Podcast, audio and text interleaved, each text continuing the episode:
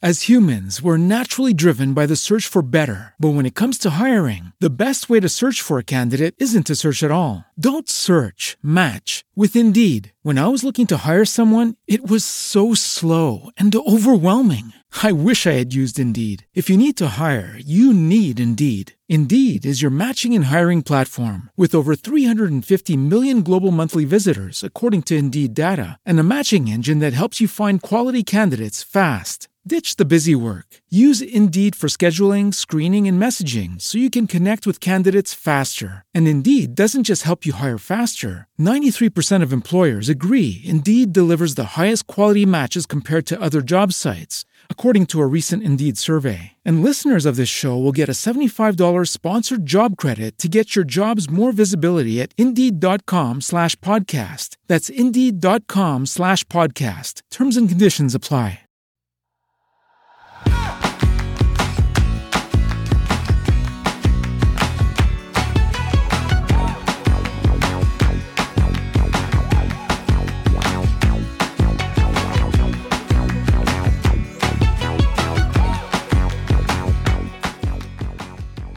Hola, esto es Plug and Drive, un podcast de Milcar FM, en su capítulo 54 del 19 de enero de 2021. Yo soy Paco Culebras y aquí hablaremos sobre vehículos eléctricos de forma sencilla y clara, sobre su uso, funcionamiento, características, posibilidades, ventajas y retos a superar. También tendrás opinión, análisis, noticias, debates y entrevistas, para mantenerte informado de todo lo que acontece en el mundo de la movilidad eléctrica y la automoción del futuro.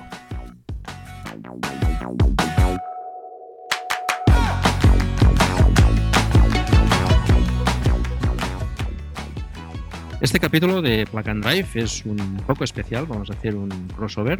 Eh, para los que no sepan qué es un crossover, no es bueno, es un modelo de coche, un tipo de coche, pero en este caso en podcasting eh, hacemos un capítulo compartido con otro podcast y como habréis podido ver por el título del, capítulo, pues es sobre el Mi Electric y evidentemente pues con, con, Cristian y con Pedro del podcast Mi Eléctrico.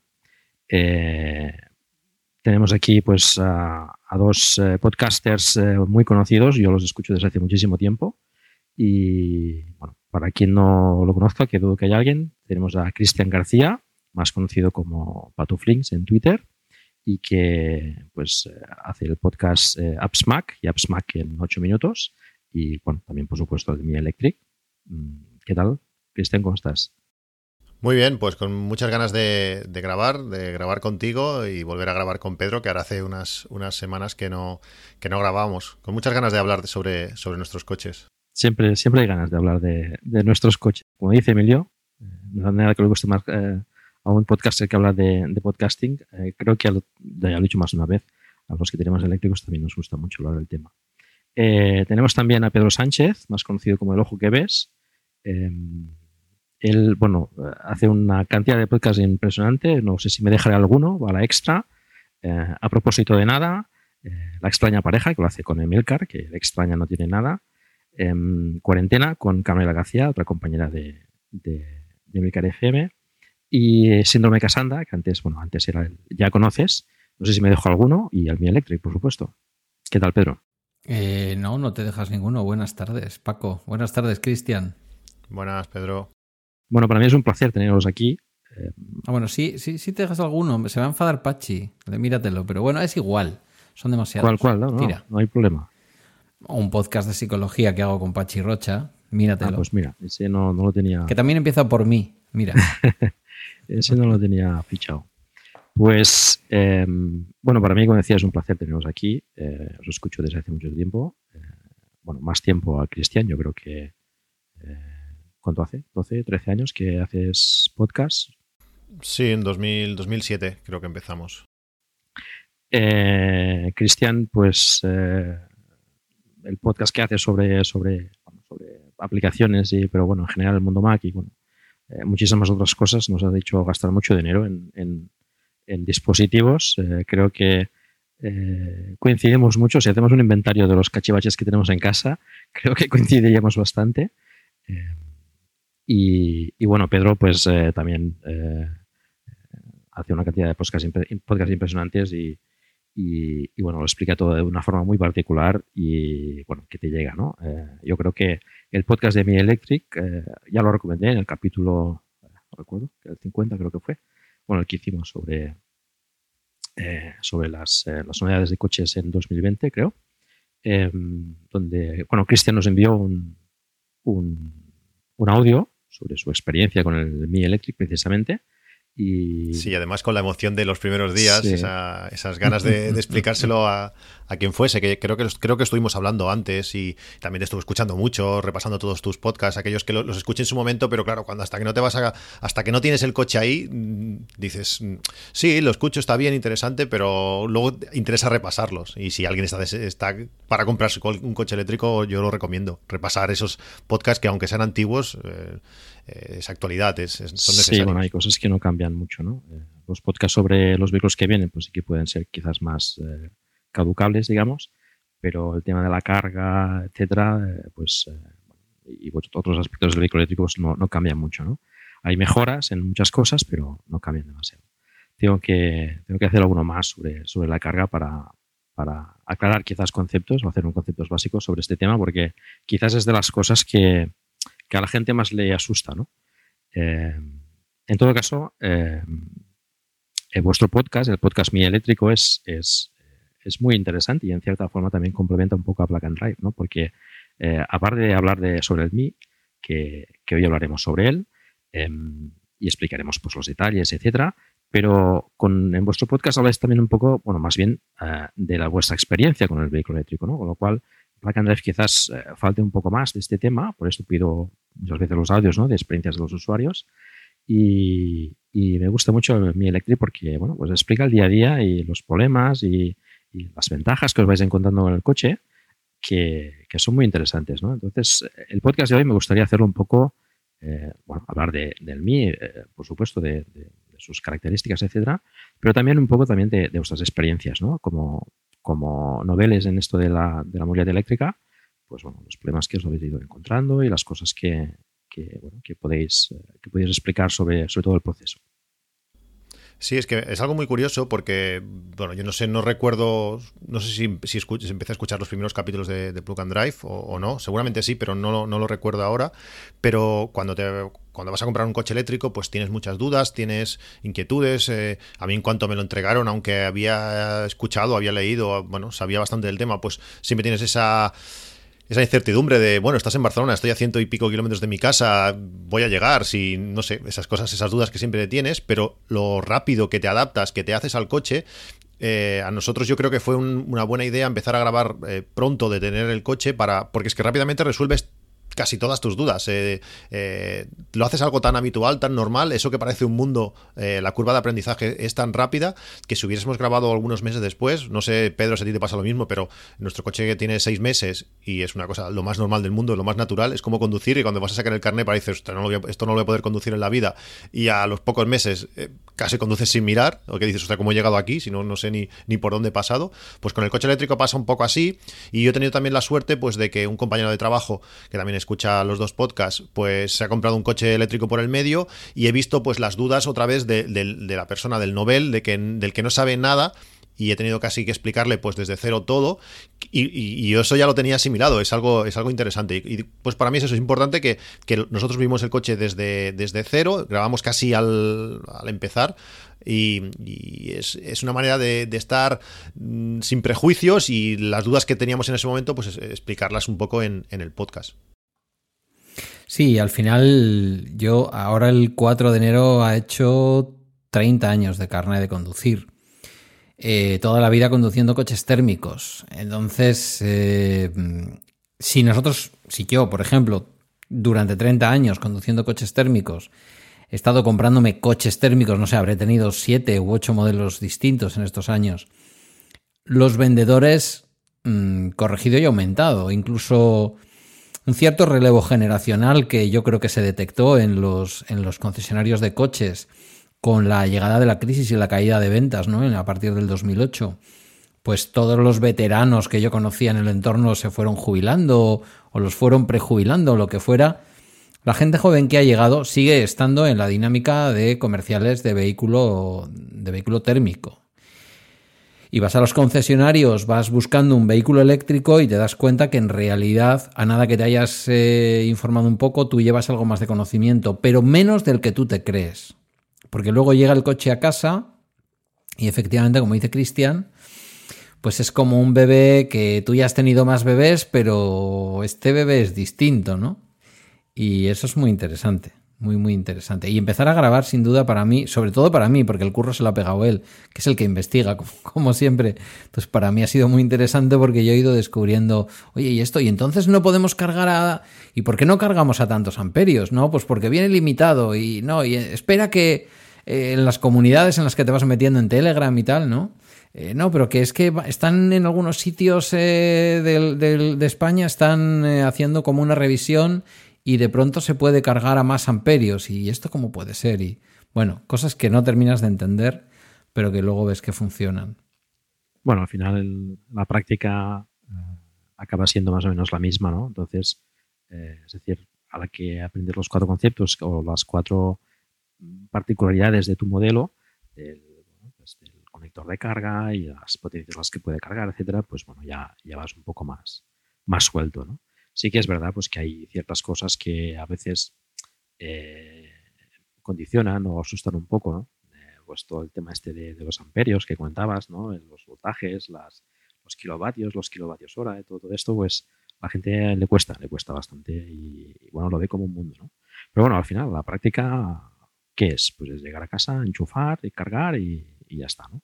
Quizás es un poco más de problema eh, los cargadores públicos, ¿no? Que ahí tienes que pues mirar, hay gente, por ejemplo, que tiene carga continua y, carga con alterna, cuando es mucho más lenta que la continua y, no sabe que puede cargar con la continua, ¿no? Entonces, bueno, sí que es cierto pues que necesitamos un poco más de, saber qué puede hacer y qué no puede hacer el, coche eléctrico.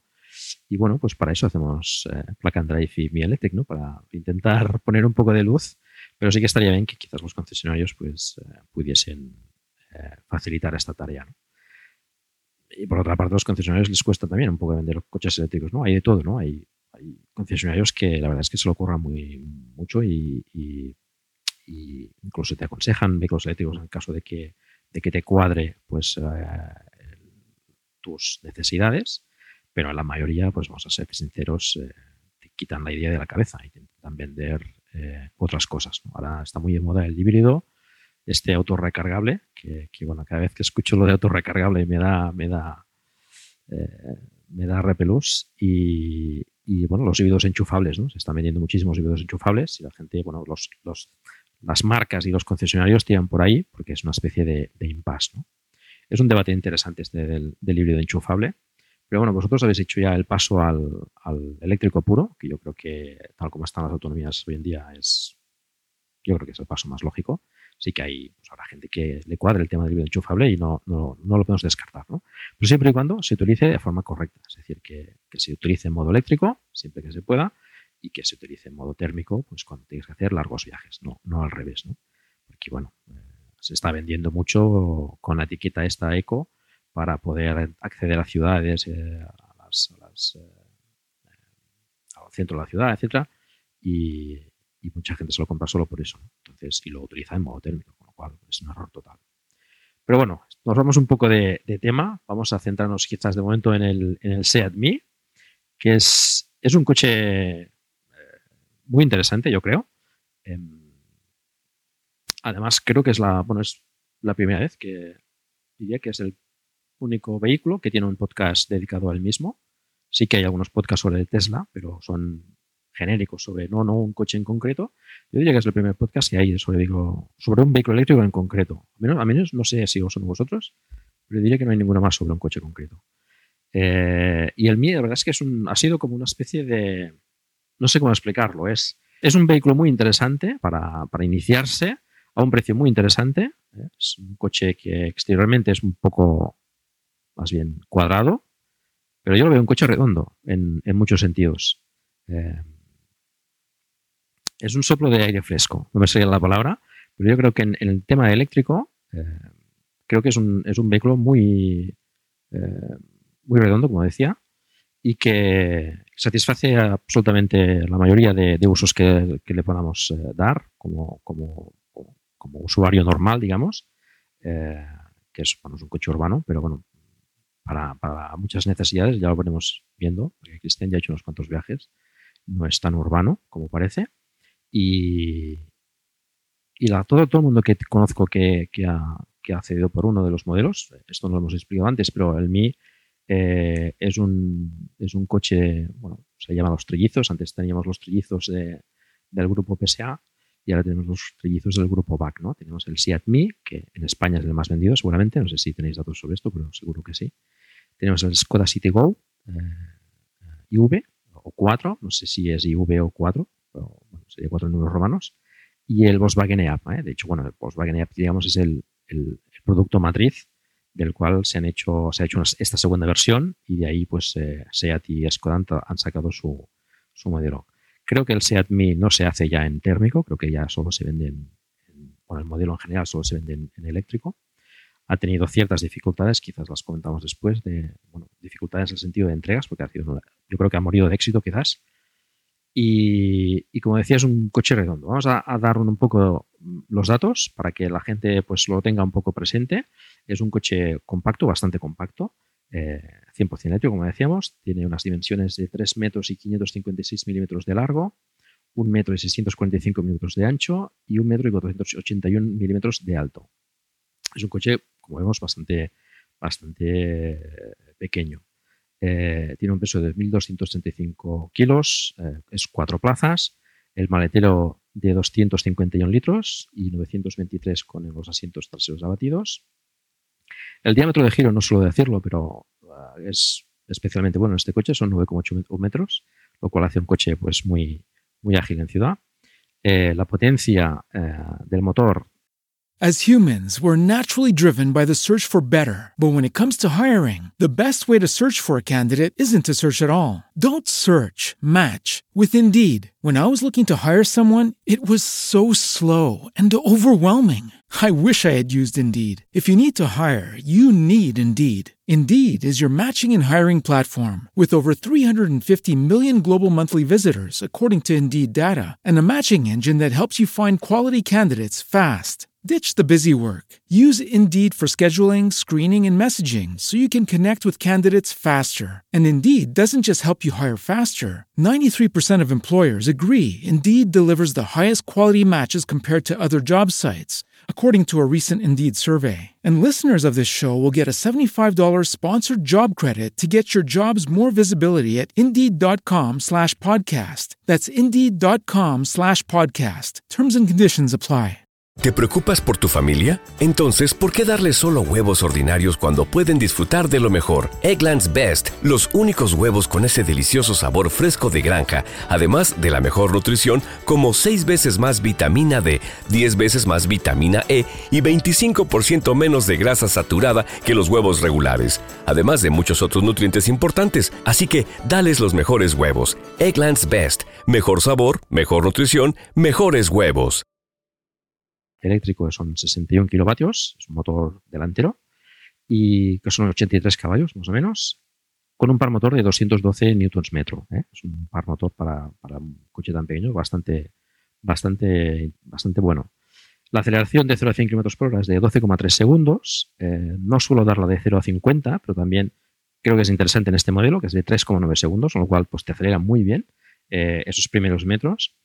Y la capacidad de la batería son 36,8 kWh bruta y 32,3 kWh eh, neta, es decir, utilizables.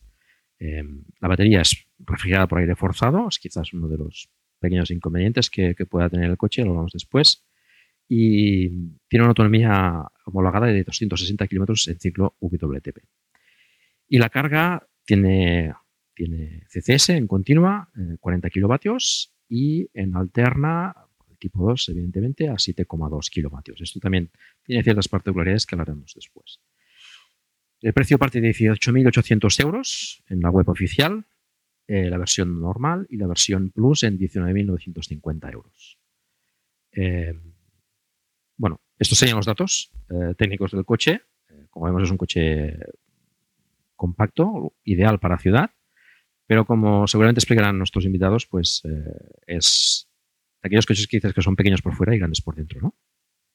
Sí, yo creo que sería, sería la mejor, la mejor eh, descripción de, del coche. Realmente cuando lo ves por fuera es muy pequeño, es un coche muy pequeño, pero cuando entras dentro te sorprende lo espacioso que es. Supongo la, la distancia entre, entre ejes eh, hasta los extremos del coche, pues eh, permite eso. Y si te sorprende cuando entras, te sorprende más cuando vuelves a salir y vuelves a ver lo pequeño que es. Dices, no puede ser.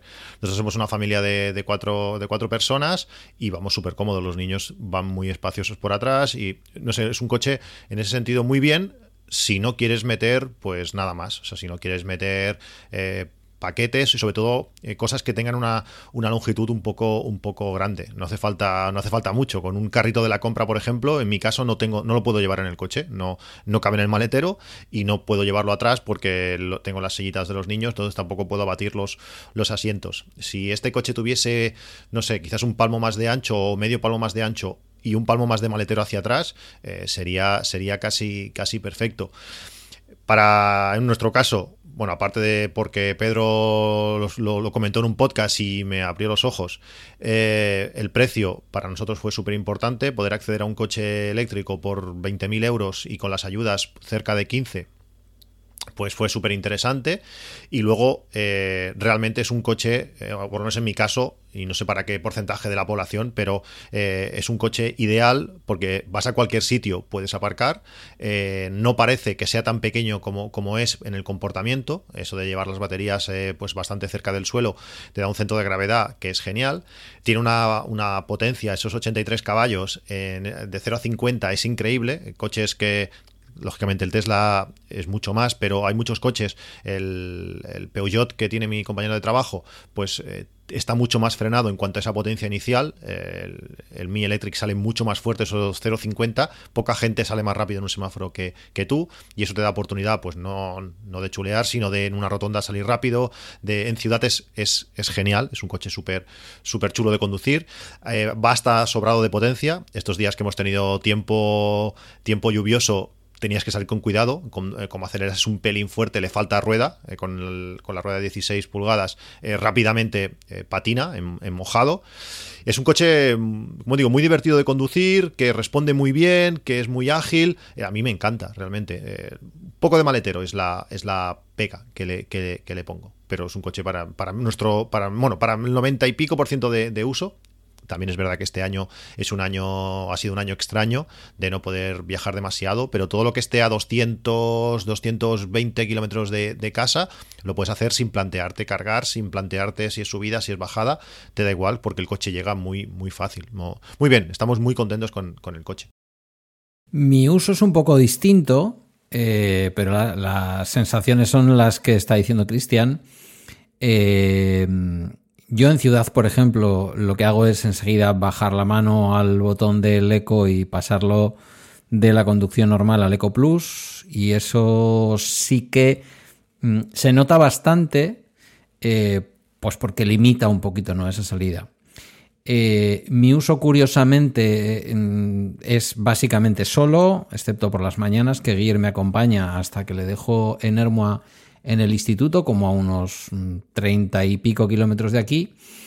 Y luego yo sigo hasta mi trabajo, que bueno, pues antes era en Ermua y era, hubiera sido un coche que hubiera sido más que sobrado, pero yéndome hasta el interior de Guipúzcoa, como me voy ahora, con dos puertos de montaña, hago 130, 135 kilómetros diarios solo en ir y volver al trabajo y, y voy sobrado. Quiero decir que estoy yéndome con el 90% de la batería, vuelvo con más del 20% y, la verdad es que eso es una gozada. Eh, me llamaba mucho la atención y la verdad es que me entraba un poco la risa. Yo estaba bastante bien orientado por Gerardo Molleda de, de, a ver, ahora no lo voy a decir toda la vida haciendo el podcast con, de Mecánica Pod, toda la vida con él en el podcast y ahora se me olvida. Pero esto ya es la edad, ¿eh?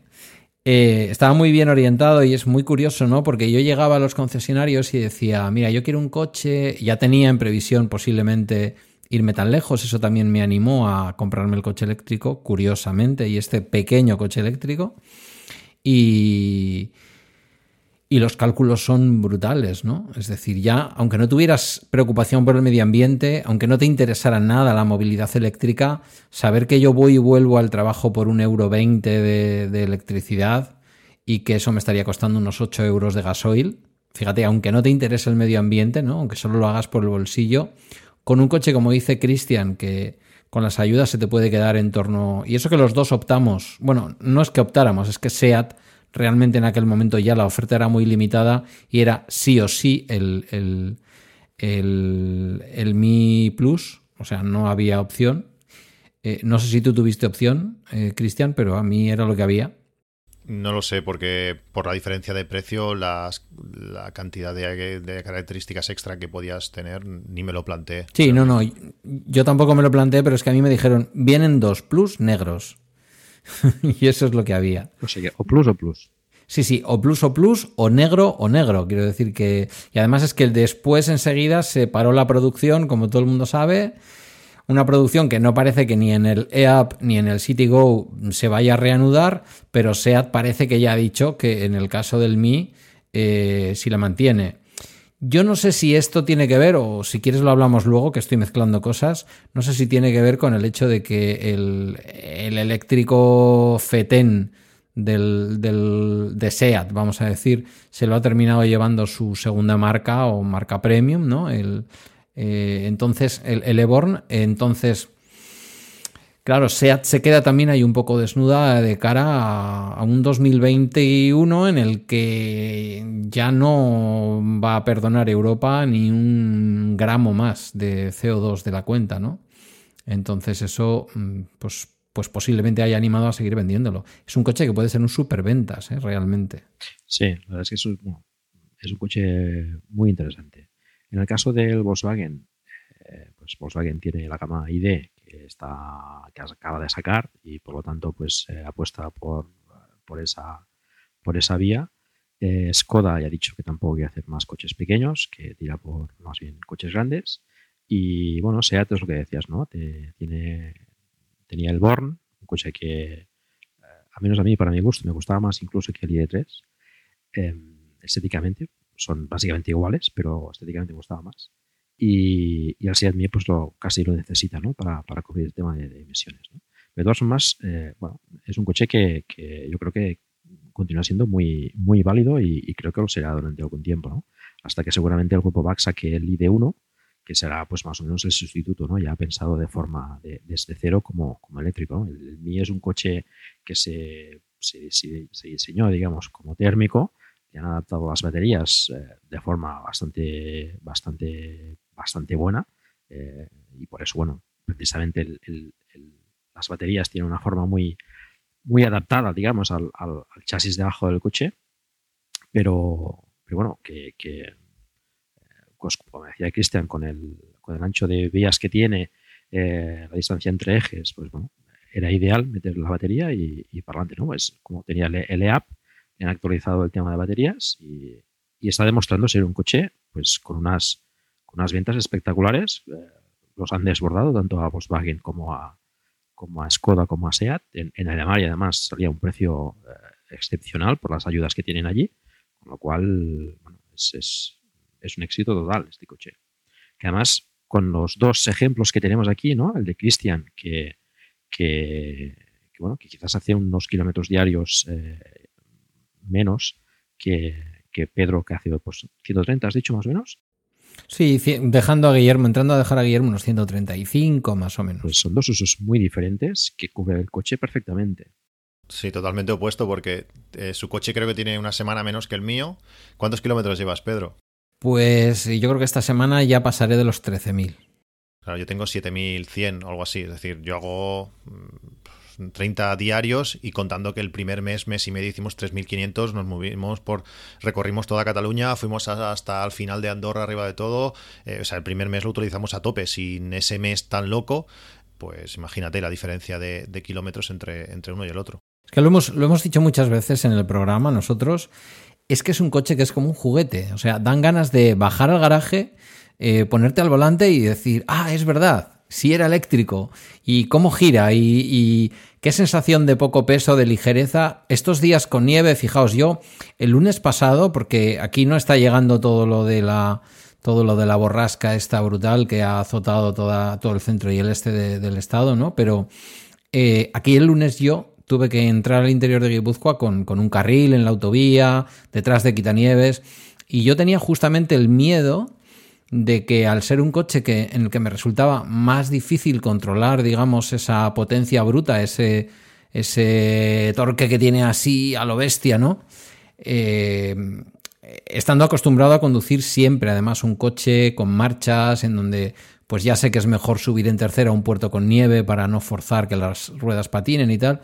Yo iba pensando, ya verás cómo me quede parado en algún momento por alguno que se tuerce, por algún camión que para como me quedé en una zona con nieve o hielo, yo esto no lo saco, voy a parecer un novato, ¿no? ¿Y qué va? Se portó como un jabato. Yo para mí, o sea, lo que cuenta Cristian de sus viajes, de subir a paz de la casa con toda la familia, a mí también me ha dado mucha seguridad, ¿no? Porque digo, a ver, yo solo voy a 64 kilómetros, o 65, tengo que subir un par de puertos, puede que haya nieve, pero me da igual, tengo mm, carga de sobra. El coche tiene unos asientos calefactados que ya os digo yo que no hacen necesaria poner la calefacción, que en este tipo de coches siempre penaliza mucho el consumo por, por el sistema de resistencias. Y la verdad es que eh, el lunes pasado con nieve y con la peor eh, con la peor vialidad que uno se puede encontrar, que yo creo que al menos en España es la nieve, no porque no estamos acostumbrados, mm, fue genial ese peso que dan las baterías en la parte baja de un coche tan ligero, ¿no? 1200 kilos, de los cuales 200 son 1250 o 1260 que decías tú antes, de los cuales eso, 250 o 260 son baterías que van abajo eh, y que no las notas. Tú lo decías, ¿no? Están muy bien colocadas, no las notas. Es decir, si yo no te digo que el coche lleva baterías en algún sitio, mm, no lo sabes. Cosa que sin embargo, y no es por hacer de menos porque es un gran vehículo, pero probando el, Renault Zoe, eh, le dije al chico, o sea, no me veo, no me, llevo los pies como, como si me fueran a dar en, en la barbilla. Ya, es que las baterías, y le dije, pues no lo entiendo, es un coche pensado, ¿no? Desde, desde cero como coche eléctrico, y tuve esa sensación de ir demasiado arriba, y, y, no, y en el Mi esto no ocurre, es un coche, ya digo, divertido, divertidísimo. Bueno, y una cosa que he descubierto Em, siempre viendo los Smart y todos estos, ¿no? Que son aún más cortos. Ya la semana pasada no me había ocurrido, la semana pasada me ocurrió y esta semana me ha vuelto a pasar. Ver huecos en donde yo digo, eh, ahí yo ninguno de mis coches anteriores lo hubiera metido, pero lo voy a probar. y son de esos huecos que quedan ¿sabes? De, que la gente no termina de aparcar bien, de cuadrar bien y queda un sitio por ahí que dices, nadie va a aparcar ahí porque con este tamaño de coche nadie se mueve. Llegas, lo metes y dices, joder, qué guay. A mí, mí una de las cosas que me, gusta mucho de, mi coche anterior fue un coche automático, pero de los coches eléctricos y el Mi en concreto, es el control total de aceleración que tienes. Tú puedes circular a 1, a 2 por hora, a 3, con un coche térmico no puedes. O haces patinar el embrague para ir a 3 por hora eh, o, no lo puedes hacer. Si llega una subida, eh, mm, ¿cómo lo haces? Aceleras, embragas allí para que el coche vaya sufriendo. El coche eléctrico te da control total para acelerar justamente lo que necesites. Puedes salir a la velocidad que necesites y puedes, bueno, dejando pues que el coche frene o no sé, te da, te da una, un tacto que lo ganas súper rápido, que al principio parece muy difícil conducir con un solo pedal sin tocar el freno.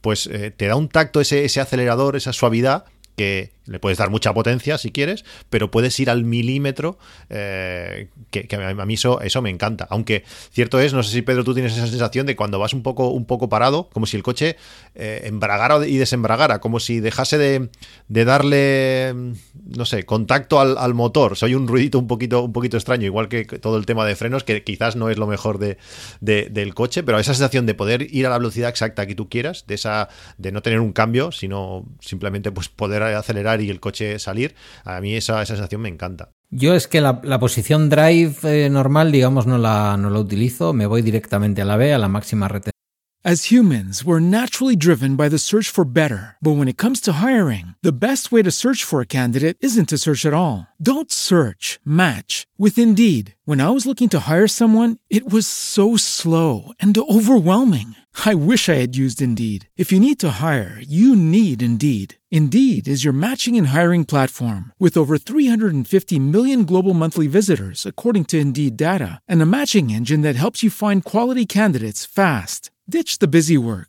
Use Indeed for scheduling, screening, and messaging so you can connect with candidates faster. And Indeed doesn't just help you hire faster. 93% of employers agree Indeed delivers the highest quality matches compared to other job sites, according to a recent Indeed survey. And listeners of this show will get a $75 sponsored job credit to get your jobs more visibility at Indeed.com slash podcast. That's Indeed.com slash podcast. Terms and conditions apply. ¿No te encantaría tener 100 dólares extra en tu bolsillo? Haz que un experto bilingüe de TurboTax declare tus impuestos para el 31 de marzo y obtén 100 dólares de vuelta al instante. Porque no importa cuáles hayan sido tus logros del año pasado, TurboTax hace que cuenten. Obtén 100 dólares de vuelta y tus impuestos con 100% de precisión, solo con Intuit TurboTax. Debes declarar para el 31 de marzo. Crédito solo aplicable al costo de la presentación federal con TurboTax Full Service. Oferta sujeta a cambios o cancelación en cualquier momento. Incluso haciendo esos 135 kilómetros serán perfectamente 128, 130 por, por autopista y autovía de autovía, es decir, doble calzada y dos carriles, quiero decir. Y aún ahí voy con la máxima retención puesta, porque lo habitual es que yo, excepto por un stop que hay a la salida de la autovía en, en Zumárraga, eh, yo utilizo el freno tres veces al día.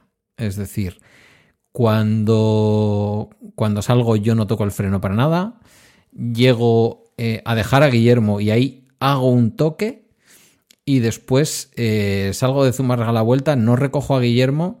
Y ahí mm, los dos toques de freno que hago son cuando estoy aparcando ya en mi plaza de parking en la menos dos, es decir, no he tenido ni que frenar para ponerme delante de la puerta del garaje ni nada por el estilo, sino que me estoy colocando, hago la maniobra para enfilar y poder meterlo de culo, digamos. Entonces, freno para no llegar a tocar el coche que aparca enfrente mío y freno para no llegar a tocar la pared. Esas son las tres veces que yo toco el freno eh, bueno, más el stop de Zumárraga cuando salgo de la autopista. Cuatro, si, si nos ponemos. Nunca, nunca en, en, tráfico, siempre desde hace muchos años, también con el vehículo térmico, he sido muy previsor, me, adelanto mucho al tráfico, me parece que es una manera eficiente de conducir y también segura, y yo lo flipo. Es cierto lo que dice Cristian, cuando en algún momento, pues porque, yo qué sé, por cualquier circunstancia de la conducción, te, ves obligado a hacer una frenada, eh, claro, no, no, frena como mi león, está claro. Son cuatro discos, un coche más orientado a una conducción un poquito más sprint. Pues mm, esos tambores traseros se notan y se notan bastante, ¿no? Pero es que los necesitas tan poquitas veces que, bueno, Quizás yo, por ejemplo, no los hubiera puesto ya en el ID3, eso sí lo tengo claro, ¿no?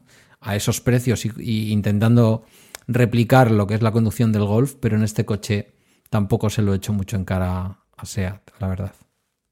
Bueno, ha habido mucha polémica con esto también, tampoco creo que sea del todo equivocado. ¿eh? Poner tambores, lo cual es que quizás deben ser con, las prestaciones o dimensiones adecuadas para cada caso.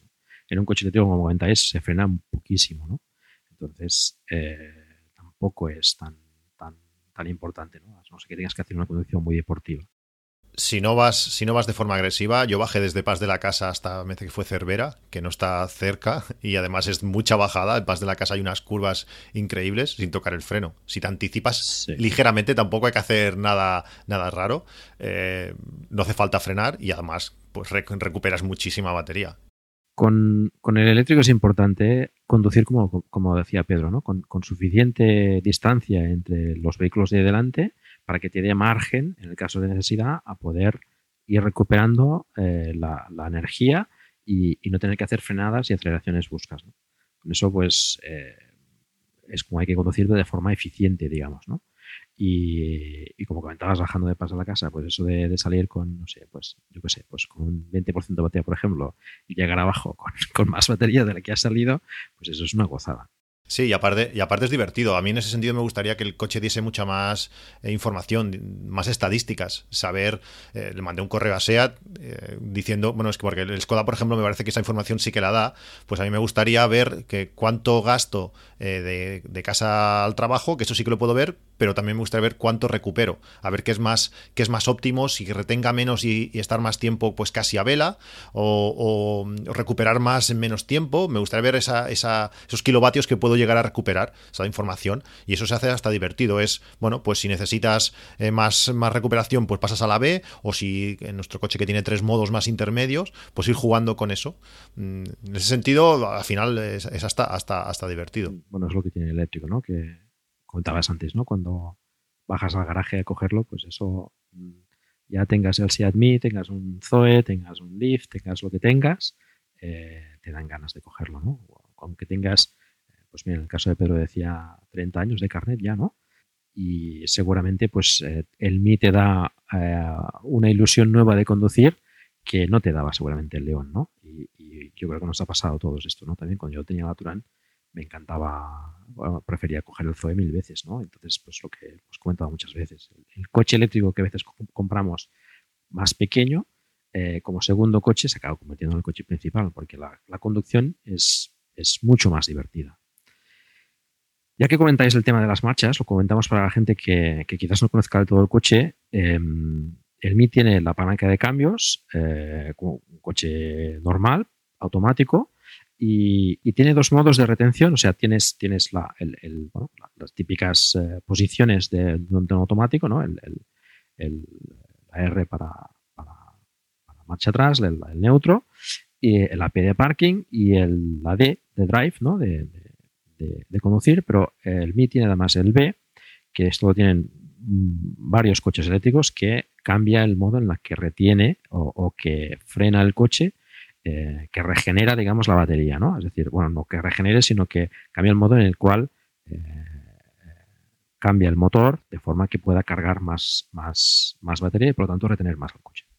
Esto cambia la, forma de conducir eh, y por lo tanto te permite conducir, por ejemplo, en un solo pedal y, depende del tipo de conducción que hagas o de, donde estés, ¿no? de donde conduzcas. Es una carretera más abierta, quizás conviene más el modo D y en, quizás en ciudad o bueno, depende de la situación, pues conduces mejor con el modo B.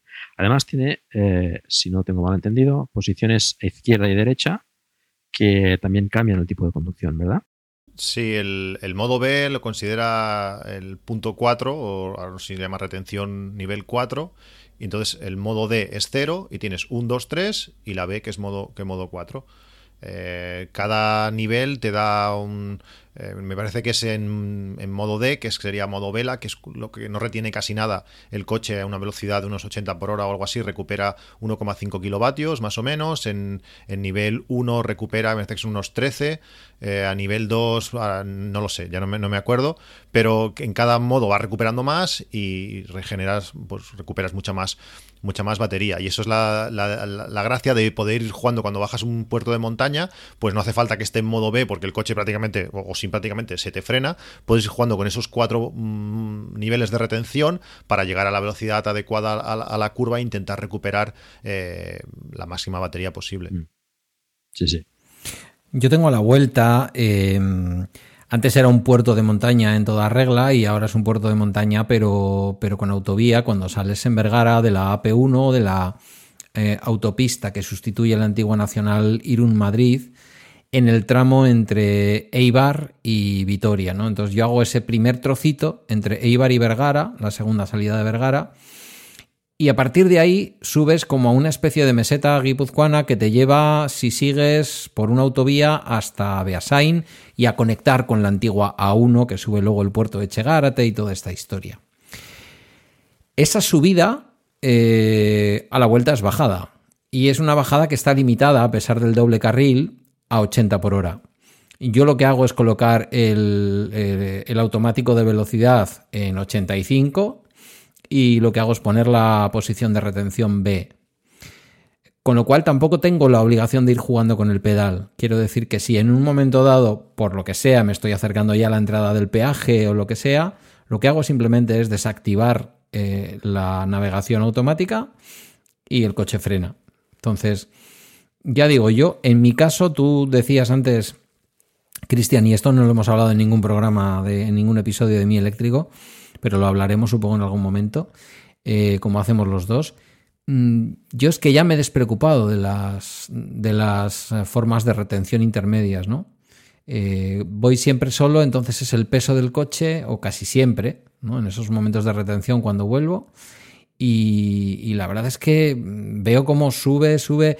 Salgo normalmente, fijaos, yo llego al trabajo mm, saliendo de casa con el 90% de la batería, llego al trabajo y aproximadamente me queda, después de recorrer unos, 60 y, unos 70 kilómetros a la ida, me queda aproximadamente como 94, 95. Cuando yo llego abajo es un puerto muy ligero, pero cuando llego abajo del puerto vuelvo a tener unos 114, 115 kilómetros, depende del día. Es decir, has recuperado como unos 15 kilómetros más de autonomía teórica. Eh, a mí me va muy bien dejar simplemente la B y olvidarme, porque además es la posición dentro de la palanca, la posición más sencilla, porque es la siguiente tirando hacia atrás, después de la posición D, ¿no? Las otras intermedias las tienes que buscar con movimientos laterales que a mí no me terminan de convencer en, el vehículo. O sea, son sencillos, pero hay una cosa y es que eh, así como el modo de retención B te lo está enseñando en, el, en la pantalla, en el, en el LED que tienes, Mm, las otras retenciones sabes que las llevas, pero no sabes exactamente en cuál vas. Yo no sé si a ti te pasa, Cristian.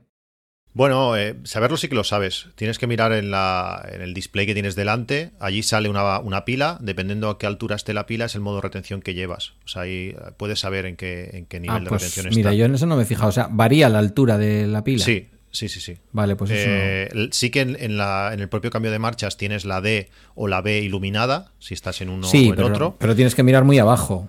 Sí, y en la pantalla pues puedes ver si es una B, que estás en la B, lógicamente, y dependiendo la pila a qué nivel esté, es lo que, eh, lo que recupera más o menos. Pues mira, no, no, me había dado cuenta. Podrían, podrían haberse esmerado un poquito más y haber, haber puesto uno, dos y tres, y no porque yo, que soy observador, no me he dado cuenta. Es un coche que está muy bien, como eléctrico está muy bien, pero lógicamente es unos, son unos eh, sistemas de infoentretenimiento de un coche de, eh, de casi 10 años. en ese sentido, no es, no es lo mejor del coche. En cuanto a esto de los sistemas de recuperación o los niveles de recuperación, yo, por ejemplo, eh, tú cuando pones el, piloto, el piloto, la velocidad automática, la velocidad de crucero, es, independiente la, marcha que lleves. Si lleves la B, la D es igual. El coche hace lo que tiene que hacer. Pero yo, por ejemplo, si voy, yo siempre voy con la B, pero cuando voy con, velocidad de crucero lo que hago es poner, por ejemplo, la, retención 1, por lo típico que tú vas a 100, el de adelante va un pelín más, lentos, más lento y cuando lo desactivas que el coche no, uh, no se te frene de, golpe, sino si, si lo tienes a una retención 1, pues el coche pierde ligeramente velocidad y es mucho más fácil. Si no tienes el pie, si tienes el pie en el, acelerador, puedes controlarlo, depende de lo como lo tengas apretado, pues puedes eh, hacerlo tú de forma manual, por decirlo así, pero es para que no pierda velocidad de forma, de forma tan brusca, para que sea más cómodo con, para los pasajeros. Y luego está, pues, hacerlo de modo manual, cambiar el, modo de recuperación, pues como diversión. A mí me encanta poder, eh, si es una bajada, que a mí me pasaba con el automático, que mi automático eh, reducía, bajaba marchas, pero dependiendo de lo fuerte que, que fuese la bajada, no era capaz de retener el coche tanto y no frenaba. Con este puedes jugar exactamente a la velocidad que quieres ir, porque si la bajada es muy, muy bestia, pues vas subiendo niveles, vas viendo cómo el coche recupera, tú te vas riendo, porque vas viendo que todo el mundo está ahí frenando, gastando eh, frenos, desperdiciando gasolina, por decirlo así, y tú estás recuperando batería. a mí eso, eso, eso me encanta. Bueno, la gracia es que tienes las dos opciones, ¿no? Puedes complicarte lo que quieras y poder ajustar más los consumos, etcétera, o, o funcionar de forma más relajada, ¿no? Sí, en el coche eléctrico pasa, pasa en muchas cosas. Nosotros, o por lo menos yo, porque me gusta buscar mucho el porqué, pero una persona normal mm, es llegar con enchufar, irte y al día siguiente desenchufar, irte a trabajar. A mí me gusta pues buscar más cosas, pero lo puedes hacer tan sencillo como quieras, hasta más sencillo que, un térmico. No tener que ir a la gasolinera eh, nunca más o el día ese que te vas de viaje, que entonces sí que te lo tienes que mirar algo más, pero si no, puedes pasar todo el año sin, sin hacer nada raro. Te convierte en alguien un poco malvado esto del eléctrico, porque me ha hecho gracia el pensamiento que, que compartías hace un momento, porque yo tengo ese mismo pensamiento, ¿no? Estoy llegando a los peajes, vienes igual a 105, 110, que es una velocidad muy habitual en mí en, autopista. Ya lo era con el, con el térmico, con el, con el diésel de, con el León. Eh, y entonces yo llego al peaje y de pronto mm, ya tengo calculado que es más o menos donde empieza, ¿sabéis? Este suelo bacheado que ponen en el peaje para que si vas un poco despistado te des cuenta que te estás comiendo el peaje, ¿no? Eh, ya sé que es ahí más o menos donde tengo que soltar la velocidad de crucero y dejar que el AVE haga toda su retención. Y ahí a mí me sale un pensamiento siempre, y es que es este pensamiento que tú acabas de decir, que es algo así como, si vosotros supierais que vosotros estáis gastando ahí ferodo a lo loco y que además estáis desperdiciando todo lo que habéis acelerado justo a la hora de ir a pasar por el peaje y yo estoy ganando ahora mismo energía que me da, pues no sé, para un kilómetro más para casa, es un pensamiento un poco, a veces digo, pero, ¿por qué tengo este pensamiento tan, tan malévolo? Bueno, te cambia un poco el chip, ¿no? Yo, esa, misma sensación la tengo en los semáforos. Cuando estás ahí parado y que ves que el consumo es 0,1, 0,1 kilovatios y ves que todos ahí con el motor en marcha, mm, no sé, esa sensación también dices, mira, estoy aquí pues gratis, por decirlo así, sin, sin gastar nada. Esto es una polémica que ha salido ahora eh, con el tema de las nevadas, precisamente, que, que hay gente que ha dicho esto con un eléctrico, ¿no? La gente que se queda pillada, digamos, en eh, una nevada y se queda pues que no puede, no puede avanzar y no puede, tiene que dejar el coche ahí, incluso a veces no puede salir, es decir, tiene que quedarse en el coche durante horas, pues eh, siempre que pasa esto, siempre sale la, pues la, el tema, ¿no? De, esto con el eléctrico no puede ser, porque claro, con el eléctrico no, no puedes mantener la calefacción y, y, claro, no, no, puedes repostar ni puedes hacer nada, porque aquí un enchufe no vas a tener, pues que desastre, ¿no? cuando no hay ningún problema. Es decir, eh, un eléctrico, eh, bueno, depende del frío que haga, pues a lo mejor sin calefacción tiras, ¿no? Pero si el, gasto que hace la calefacción, o, por ejemplo, por ejemplo los, asientos calefactables que comentaba Pedro, pues puede tirar perfectamente. Eh, lo, que, lo que mueve el climatizador, el gasto, pues suele ser el compresor, digamos, del, climatizador, pues depende del tipo, pues más o menos estará sobre los 2 kilovatios hora, ¿no? Bueno, en, en el Mi está un poco más penalizado. O sea, el Mi tiene cosas muy buenas en cuanto a batería. Es un coche que, que gasta muy poco eh, y eso es As humans, we're naturally driven by the search for better. But when it comes to hiring, the best way to search for a candidate isn't to search at all. Don't search, match with Indeed. When I was looking to hire someone, it was so slow and overwhelming. I wish I had used Indeed. If you need to hire, you need Indeed. Indeed is your matching and hiring platform with over 350 million global monthly visitors, according to Indeed data, and a matching engine that helps you find quality candidates fast. Ditch the busy work. Use Indeed for scheduling, screening, and messaging so you can connect with candidates faster. And Indeed doesn't just help you hire faster. 93% of employers agree Indeed delivers the highest quality matches compared to other job sites, according to a recent Indeed survey. And listeners of this show will get a $75 sponsored job credit to get your jobs more visibility at Indeed.com slash podcast. That's Indeed.com slash podcast. Terms and conditions apply. It is Ryan here, and I have a question for you. What do you do when you win? Like, are you a fist pumper? a woohooer, a hand clapper, a high fiver. I kind of like the high five, but if you want to hone in on those winning moves, check out Chumba Casino. At ChumbaCasino.com, choose from hundreds of social casino style games for your chance to redeem serious cash prizes. There are new game releases weekly, plus free daily bonuses. So don't wait. Start having the most fun ever at ChumbaCasino.com. No purchase necessary. BGW. Void were prohibited by law. See terms and conditions. 18 plus. Muy bueno que gaste muy poco porque eh, si gastas poco, tardas poco en, en recargar. En mi, nuestro Mi carga más rápido que coches que cargan más rápido porque necesitan más kilovatios para poder hacer los mismos kilómetros. Pero si, no sé, si tu Tesla, por ejemplo, eh, gasta 2 kilovatios de calefacción y el nuestro también 2 kilovatios, esos 2 kilovatios porcentualmente es un consumo mucho más alto y nos reduce mucho más la, autonomía.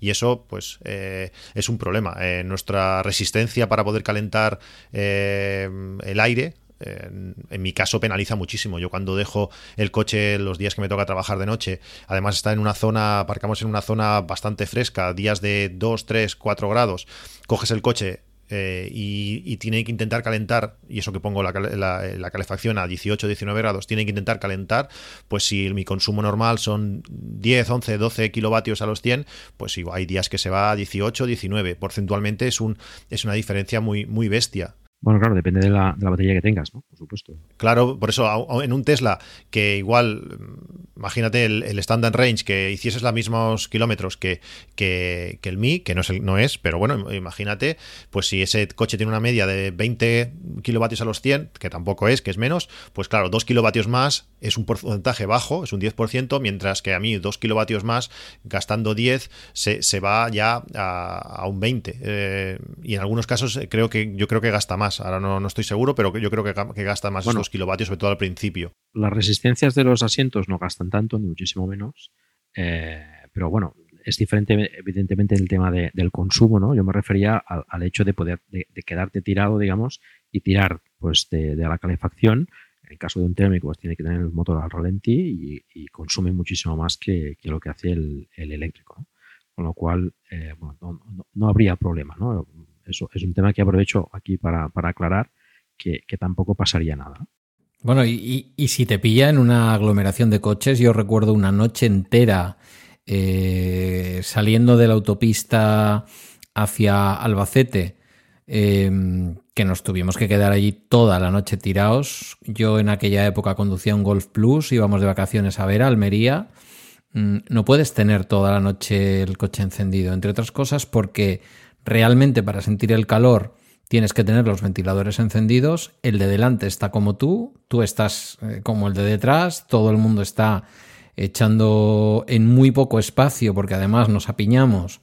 Mm, escape con todos los tóxicos que salen por ahí y al final sí, sí, estabas calentito, pero estabas respirando lo que estaba echando el tubo de escape del de delante que todo esto es muy relativo, ¿eh? Hay que mirar todos los ángulos porque no, es tan sencillo. Deberías poder también cerrar, digamos, el circuito, pero sí, sí, aún así es, un problema. Si, cierras el circuito, bien, pero te pegas toda una noche, por no sé cuánto tiene un coche por dentro, pero con cuatro metros cúbicos al final casi igual prefieres oler un poco lo del de delante, ¿no? Sí, yo para mí el resumen es que el, coche eléctrico no es problema. En coches como el nuestro, que tiene una batería pequeña, que en condiciones normales tiene un consumo tan bajo que no sería problema ninguno, pues eh, se ve más, el handicap es mayor. Eh, nuestro Mi, que tener la calefacción, con el aire acondicionado no es problema porque gasta muy poco el aire acondicionado, pero la calefacción, por su manera de funcionar, pues se vería algo más penalizado. Mm. Pero bueno, mm, podríamos aguantar muchas horas, no, no se te va a acabar la batería En, un momento. Lo mejor es no salir en estas circunstancias, evitarse todo este problema, tengas lo que tengas. O hacerte una de como de ser de cerca de Bilbao, ¿no? Que yo el otro día recogí el coche a cuatro y medio bajo cero y lo que hice fue ponerme el intermedio del asiento calefactado. No puse la calefacción para volver a casa en ningún momento. Sí, pero si no pones la calefacción, eh, pasa que los de atrás pasan más fresquete. Claro. Con los niños pasan más frío. Claro, esa es otra y también se, empaña. también. A mí también me ha pasado que se, que se empaña. Sí, sí. Eso es cierto. Bueno, se empaña, pero le pones el desempañador delantero que lo tiene y eso sí que es una ventaja en este coche. Sí, pero va sumando y al final no sé si son 0,5, 0,6 de los asientos, luego también lo delante y al final te vas a algo, no es lo mismo, pero bueno, todo suma. Habría que calcularlo. Y Cristian, como veis, es un fanático de los datos. Y, a mí me lo vas a decir. y le gusta mucho. tiene, un atajo de Siri solo para usarlo con nuestro coche. y me gustaría que diese más datos. ¿eh? Quiero solamente el Tesla por poder sacar toda esa información que el Tesla Spy o no sé cuántos programas hay para poder ver toda esa información. Sí, bueno, tampoco creas que, que es demasiada. ¿eh? Quizás es. es eh, en tu caso sería mucho mejor coger un. Bueno, estos de ODBC y ahí sí que te da datos para, para aburrir, ¿no? Pasa que te da los datos en, en, vivo, digamos, ¿no? Pero bueno, tú que eres un fanático de las estadísticas, pues sí, claro, todo esto pues ayuda bastante, ¿no? Esto seguramente ya los vehículos eléctricos irán avanzando en esto y irán siguiendo el, el camino de Tesla. Aprovechamos la, este, este comentario sobre la eficiencia para, para recalcar que, que, el Mi es un coche especialmente eficiente en este sentido, ¿no? Eh, los consumos que hace son espectaculares, ¿no? Sí que es verdad que es un coche bastante pequeño y que tiene un peso pues, para lo que es contenido y, tal, pero los, los, consumos que, que, hacéis normalmente, eh, porque por lo que yo he visto por ahí, eh, más o menos está entre los 10 11 kilovatios hora, a los 100. Sí, en, bueno, hay dos coches. Está el coche en verano y está el coche en invierno. Sí. Esto eléctrico tenemos que tenerlo claro, sí. Te digo, eh, a, este, a este coche le penaliza, le penaliza bastante eh, el frío, sobre todo si no, si, si, lo tienes aparcado en la calle, a mí me penaliza muchísimo. También es verdad que eh, donde aparco en el trabajo a casa, pues igual no sé si habrá unos 80, 90 metros de desnivel, y eso también se nota. La, ida, el coche consume, consume mucho menos que, que, a la vuelta, pero además cuando el coche está frío, está aparcado ahí en la calle, pues se nota. En verano, pues consumos de, no sé, de 9, 10, 10, 10 y medio kilovatios a los 100. Es una locura. Eh, bajar de Andorra consumió 8 y algo. Mm, sí que la, es, la tendencia es muy bajada, pero son muchos kilómetros. Realmente el coche no consume, no consume nada. Eh, y recargar esos kilovatios tardas muy poco. Em, si no pasas de 90, el coche consume nada. En cuanto empiezas a pasar de 90, pues eh, la, la, forma física que tiene. Sí, el consumo penaliza pues lógicamente empiezas a parecerte más a coches eh, que son mucho más pesados. Eh, así como un Tesla, según tengo entendido, no le penaliza tanto, consume similar eh, a, poca velocidad y en autopista, este no, este cuando empiezas a acercarte a los 120, el consumo pues sube, sube bastante. Bajando de Barcelona por autopista, pues unos 13, 13 y medio, 14 en verano. Eh, es un consumo que encuentro que está, que está muy bien, te da 200 y algo, no muchos, 200 y algo kilómetros, que no está nada mal. Si te mueves por ciudad, pues fácil, te puedes ir a los 300 eh, en verano. En invierno, pues menos, lógicamente. ¿Tú qué consumos estás haciendo, Pedro, ahora, por ejemplo, en tu trayecto? Que en tu caso, pues es, es, un trayecto que, siempre, haces todos los días. Bueno, ahora eh, has empezado a trabajar un trabajo nuevo y, quizás no tengas datos de... Sí, sí, no, pero, pero la mayor parte del uso del vehículo para ir a trabajar ya se ha hecho en el, en el coche nuevo porque con el asunto de que me cambiaba de trabajo, me cambiaba de trabajo, tuve bastantes periodos vacacionales, digamos, para acabar las vacaciones del 2020 en el otro trabajo y prácticamente yo ya los cálculos los tengo, los tengo hechos en el trabajo nuevo. He estado los últimos 10 días, más o menos, eh, aproximadamente desde que hablamos de hacer el, programa y ya fuimos cerrando fechas, midiéndolo y yendo a... Por las mañanas, claro, tengo que subir dos puertos, que es verdad que a la vuelta eh, uno lo bajo y el otro lo vuelvo a subir y bajar, porque el primero de ellos es subida y bajada. Eh, por la mañana voy un poquito más ligero. Por la mañana voy 115, una cosa así. Tengo que dejar a Guillermo, tengo que llegar antes de las 8 a, mi trabajo. Y a la vuelta, pues sí que me lo tomo con más calma. Puede ser 105, 100 incluso a veces, depende con las ganas que venga. Y estamos hablando de 12,9. Muy bien. Eh, sí, yo creo que, y es lo que dice Cristian, ¿eh? esos 12,9, si yo me pusiera como súper firme y nunca pasara de 105, que por las mañanas, hoy por ejemplo, he ido a 120, porque era el tiempo que, sobre todo una vez que le dejo a Guillermo, si voy muy apurado de tiempo, a él tampoco lo puedo dejar muy temprano, porque si no se me muere de frío el pobre esperando la entrada del instituto. Entonces, eh, es ese trayecto donde más tengo que apurar y además coincide que es trayecto de subida y, hombre, se nota un poco más, lógicamente, ¿no? Ahí igual sí que vas haciendo consumos medios, subiendo y dándole un poco de zapatilla, sí que puedes ver 18 tranquilamente. Pero el consumo medio del coche en autopista se está moviendo eh, a velocidades legales, se va a mover siempre, siempre por debajo de lo que incluso la marca habla en el, en el ciclo WTP, ¿no? Que, que vienen siendo unos 14 o así, creo que, creo que hablaba la marca. No, está o sea que muy bien. 115 es, satisfecho. Una, es una velocidad bastante, bastante correcta. Eh, al le pasa como al Zoe también, a partir de 90 el tema de aerodinámica pues le penaliza bastante. Esto mm. pasa, pasa a menudo. Bueno, como sabéis en los eléctricos pues bueno, es al revés que en los térmicos. a grandes velocidades le cuesta, consume más, digamos, que, que un coche térmico. En cambio, en, en ciudad, pues es mucho más fácil recuperar energía, etc. Bueno, eh, es otra gran ventaja del, del Mi, ¿no? El consumo. Y como decía Cristian, pues bueno, tenéis que mirar pues lo que consume el coche, pues tarda menos en cargar porque eh, son kilómetros al final que, le metes en la batería y por tanto si, si consume poco, pues eh, tardas menos en, con la misma capacidad de batería, con la misma carga, digamos, puedes hacer más en un coche o en otro. Esto lo explicabas también muy bien en el, en el, en el último podcast que, que hiciste del mío, con tu compañero con el de 2008, que, bueno, pues, eh, cargabas mucho más rápido o, cargas más autonomía en tu coche a la misma potencia que el, que el 2008. Esto, eh, bueno, avanzamos un poco en el tema del Mi, porque si no vamos a dejar bastantes cosas en el tintero, no me gustaría. Algunas cosas curiosas del Mi eh, es, por ejemplo, la llave de contacto. La mayoría de coches ahora tienen con llave inalámbrica, digamos. Eh, en el caso del mío es una llave física, incluso tienes que meterla en el contacto para, arrancar el coche, digamos, ¿no? Eh, esto es una curiosidad, me ha parecido interesante en el Mi. Creo que no sé si hay otro eléctrico que funcione así, no, a mí no me suena.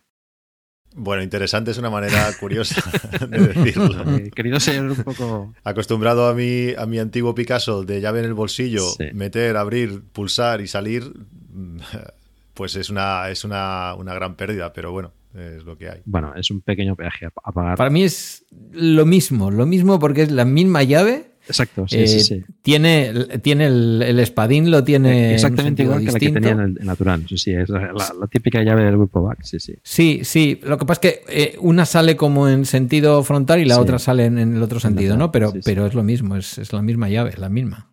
Sí, una, una, es más cuadrada, la nuestra es más cuadrada que la otra, que hace una forma un poco más extraña, ¿no? según he visto buscando fundas en AliExpress, creo que había esos dos tipos de llave un poco diferente. No sé, yo la vi clavada a la que tenía con la tuya. Sí, sí.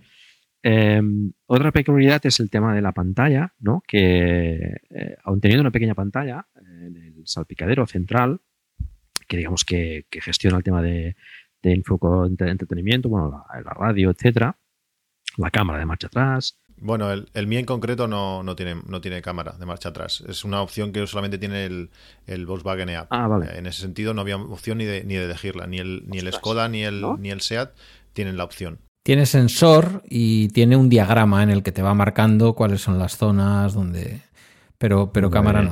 A ver, déjamelo verificar en directo, pero yo diría que en el configurador... No, ya te lo digo yo que sí, ¿eh? porque eso me hubiera encantado. Sí, sí, pero lo que no sé eh, es si eh, estén haciendo una versión diferente ahora, porque a mí me suena verlo en el configurador que, que el paquete viene con cámara y con sensores. También es lo que dice el configurador de, SEAT. ¿eh? Eh, pues eso, eso, eso será nuevo, porque ya te digo, en el momento. algo le tienen que poner porque no lo van a vender el precio al que nos lo vendieron a nosotros. Eso también os lo digo. Bueno, es un poco más caro lo que contáis vosotros. Bueno, fueron, fueron subiendo, fueron subiendo el precio. Igual que el SEAT, por ejemplo, tampoco le puedes poner eh, controles, botones en el, en el volante, como así como el, EAP, y en este caso el CityGo también, también lo tienen. Que también dices, ostras, a veces mm, haznos pagar más, pero déjanos la opción de, hacerlo. Hombre, lo de la cámara va bastante bien, ¿eh? A la hora de aparcar. Sí, eh, yo también, también pensé que es un coche tan pequeño que bueno, no está de más, ¿eh? La cámara estaba, yo, claro, con el, en, el, en Citroën estaba acostumbrado a la visión 360, que era genial, en ciertas circunstancias lo podías aparcar exactamente en el sitio que querías y con este se echa de menos, pero, pero bueno, tampoco con el tamaño del coche tampoco es un súper problema. Mm, ¿Te bajas tres veces del coche cuando estás aparcando en tu parking para ver qué es lo que el diagrama quiere decir cuando te dice lo que te dice? Y a partir de ahí dices, mm, una vez que llego a la zona roja tengo un toquecito más para atrás.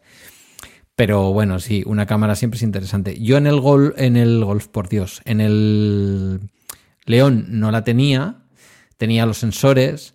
Al instalarle después un Apple CarPlay, eh, todo el kit venía con una cámara de visión trasera y ya es verdad que una vez que te acostumbras, aunque te la coloquen torcida como me la colocaron a mí, una vez que te acostumbras, pues, pues sí que se echa un poquito en falta.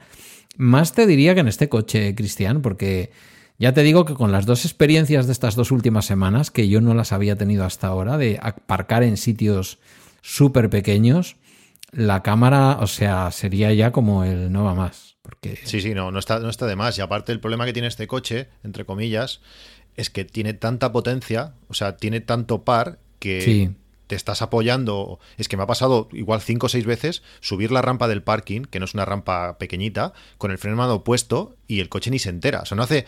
eh, con cualquier otro coche que he tenido, el coche se levanta un poco porque le está costando, tiene que mover. Este no, este sube y cuando llegas arriba, porque además no te, lo- no te pita al momento, te pita a los 10 segundos, te dice, eh, tienes el freno de mano puesto. Dices, Ostras, pues si subí la rampa y ni me he enterado. Pues aparcando lo mismo, te apoyas y puedes mover al coche de atrás si hace falta, porque es que, es que tiene mucha fuerza Sí, este tú no- coche. No, lo notas. Sí, ¿no? el par es muy bueno.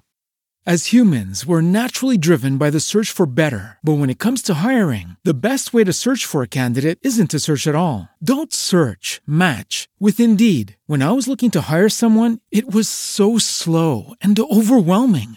I wish I had used Indeed. If you need to hire, you need Indeed. Indeed is your matching and hiring platform with over 350 million global monthly visitors, according to Indeed data, and a matching engine that helps you find quality candidates fast. Ditch the busy work. Use Indeed for scheduling, screening, and messaging so you can connect with candidates faster. And Indeed doesn't just help you hire faster. 93% of employers agree Indeed delivers the highest quality matches compared to other job sites, according to a recent Indeed survey. And listeners of this show will get a $75 sponsored job credit to get your jobs more visibility at Indeed.com slash podcast. That's Indeed.com slash podcast. Terms and conditions apply.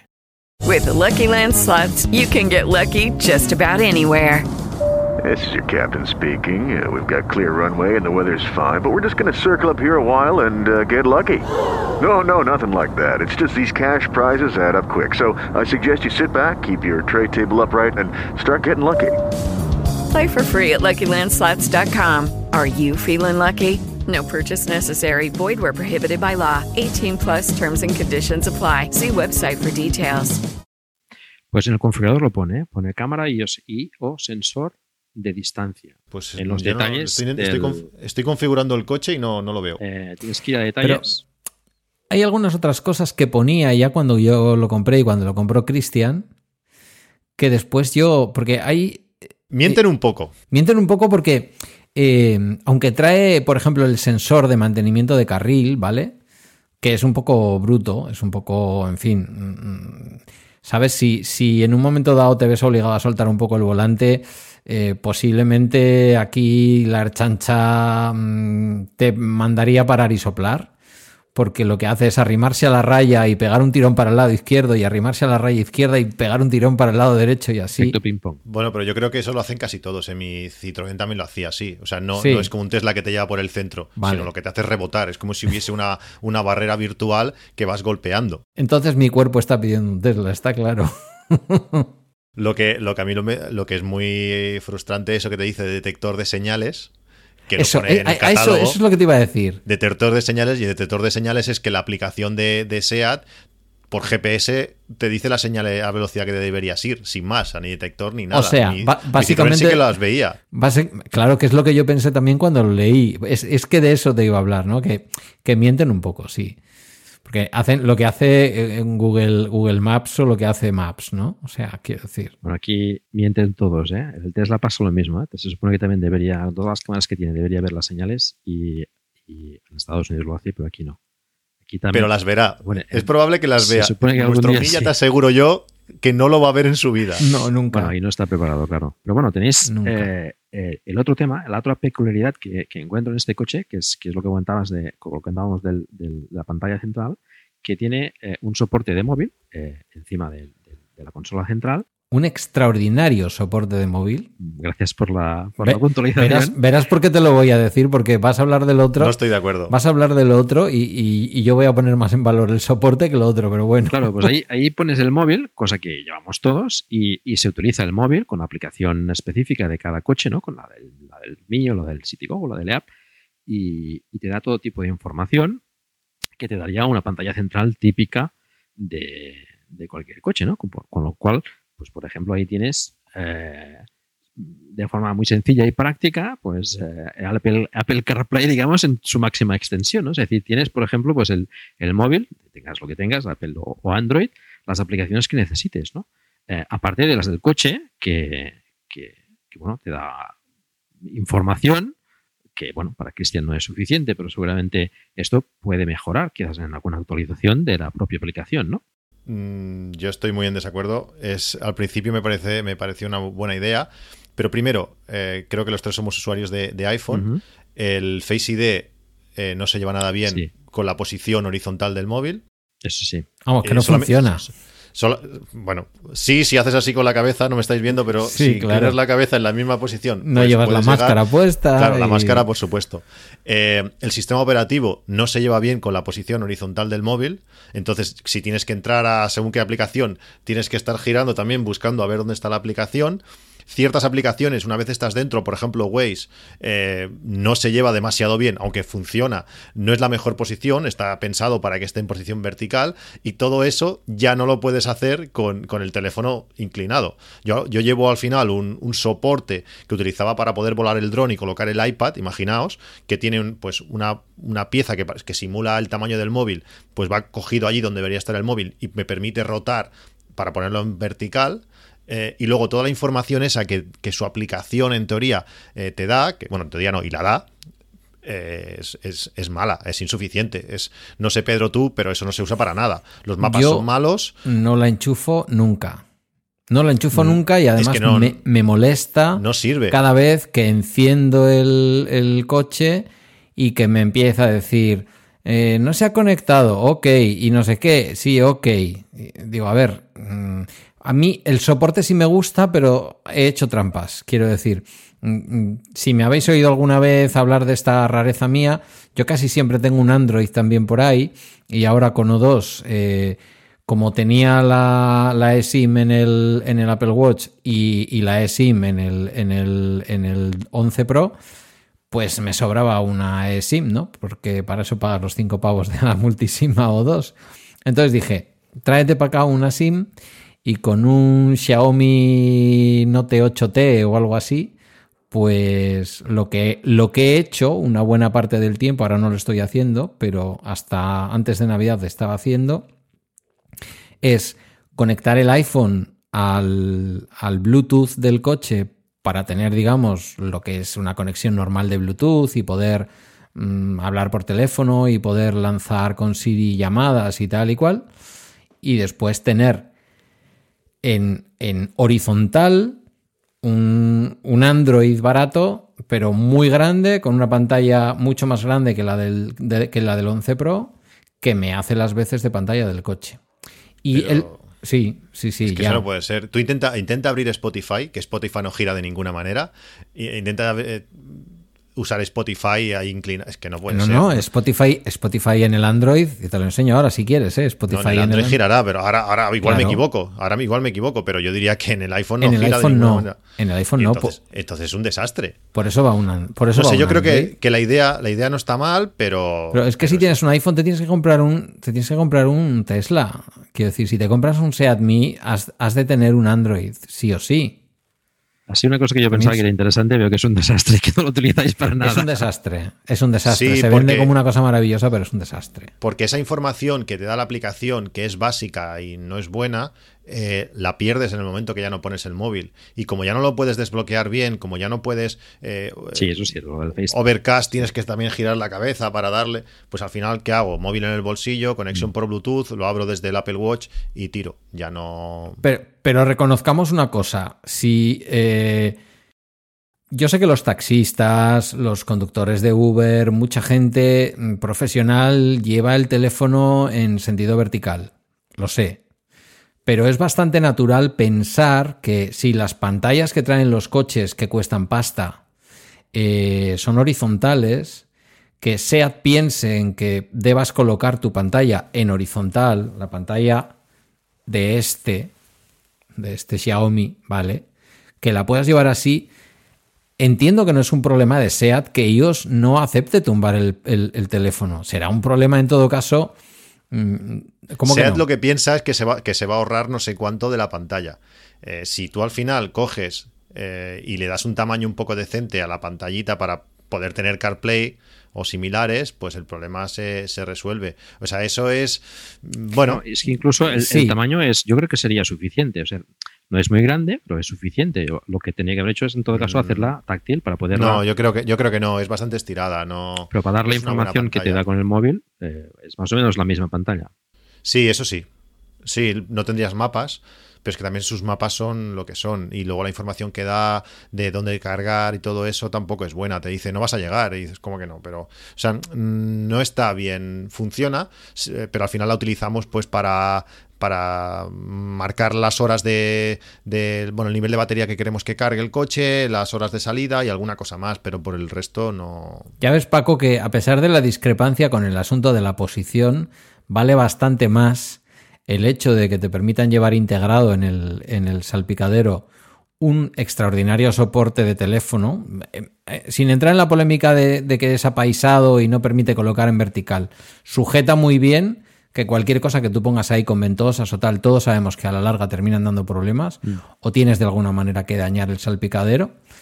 Y, y esto, claro, es que viene la clavijita, lo metes, lo puedes quitar también, o sea, es decir, se pone y se quita si tú quieres, pero si lo dejas puesto, va genial, genial, genial.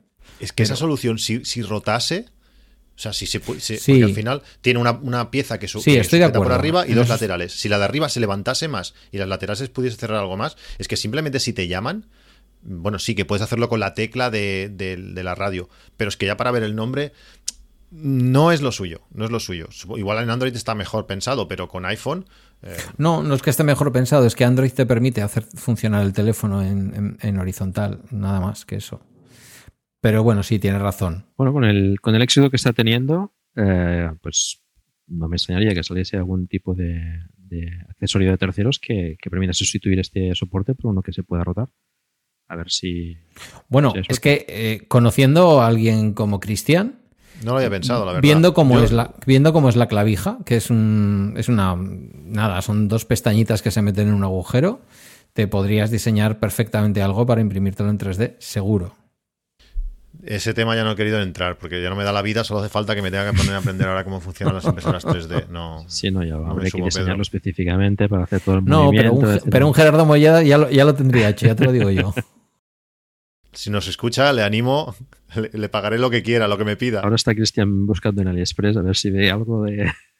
Sí, sí, no, no, además, además literal, ¿eh? Es lo que estoy haciendo. Sí, sí, me lo he imaginado.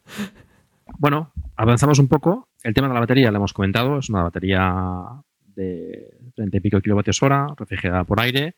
Bueno, tiene suficiente margen, digamos, de la capacidad bruta y neta como para, para ir bastante tranquilo. Eh, es refrigerada por aire forzado, ¿vale? No es como, por ejemplo, la Nissan, que es eh, lo que venga, sino que es, bueno, es refrigerada por aire forzado, igual que la, la que tiene el Zoe. Y el Creo, creo, que, creo que ni eso, ¿eh? O sea, no tiene ni, ni ventilador. Ah, yo tengo entendido que es refrigerada forzado, Eh, pero bueno, claro. No, en el grupo de, del SEADMI nos pasaron, bueno, han colgado varias veces diferentes esquemáticos de, de cómo, cómo está el coche y ventilador no hay, eso seguro, que ventilador no hay y creo que no hay ni orificios. Además, si tú buscas, eh, si ves en YouTube cómo construye la batería, es un paquete cerrado Mm. que no, no, tiene, no tiene aireación. Yo creo que ni, que ni eso.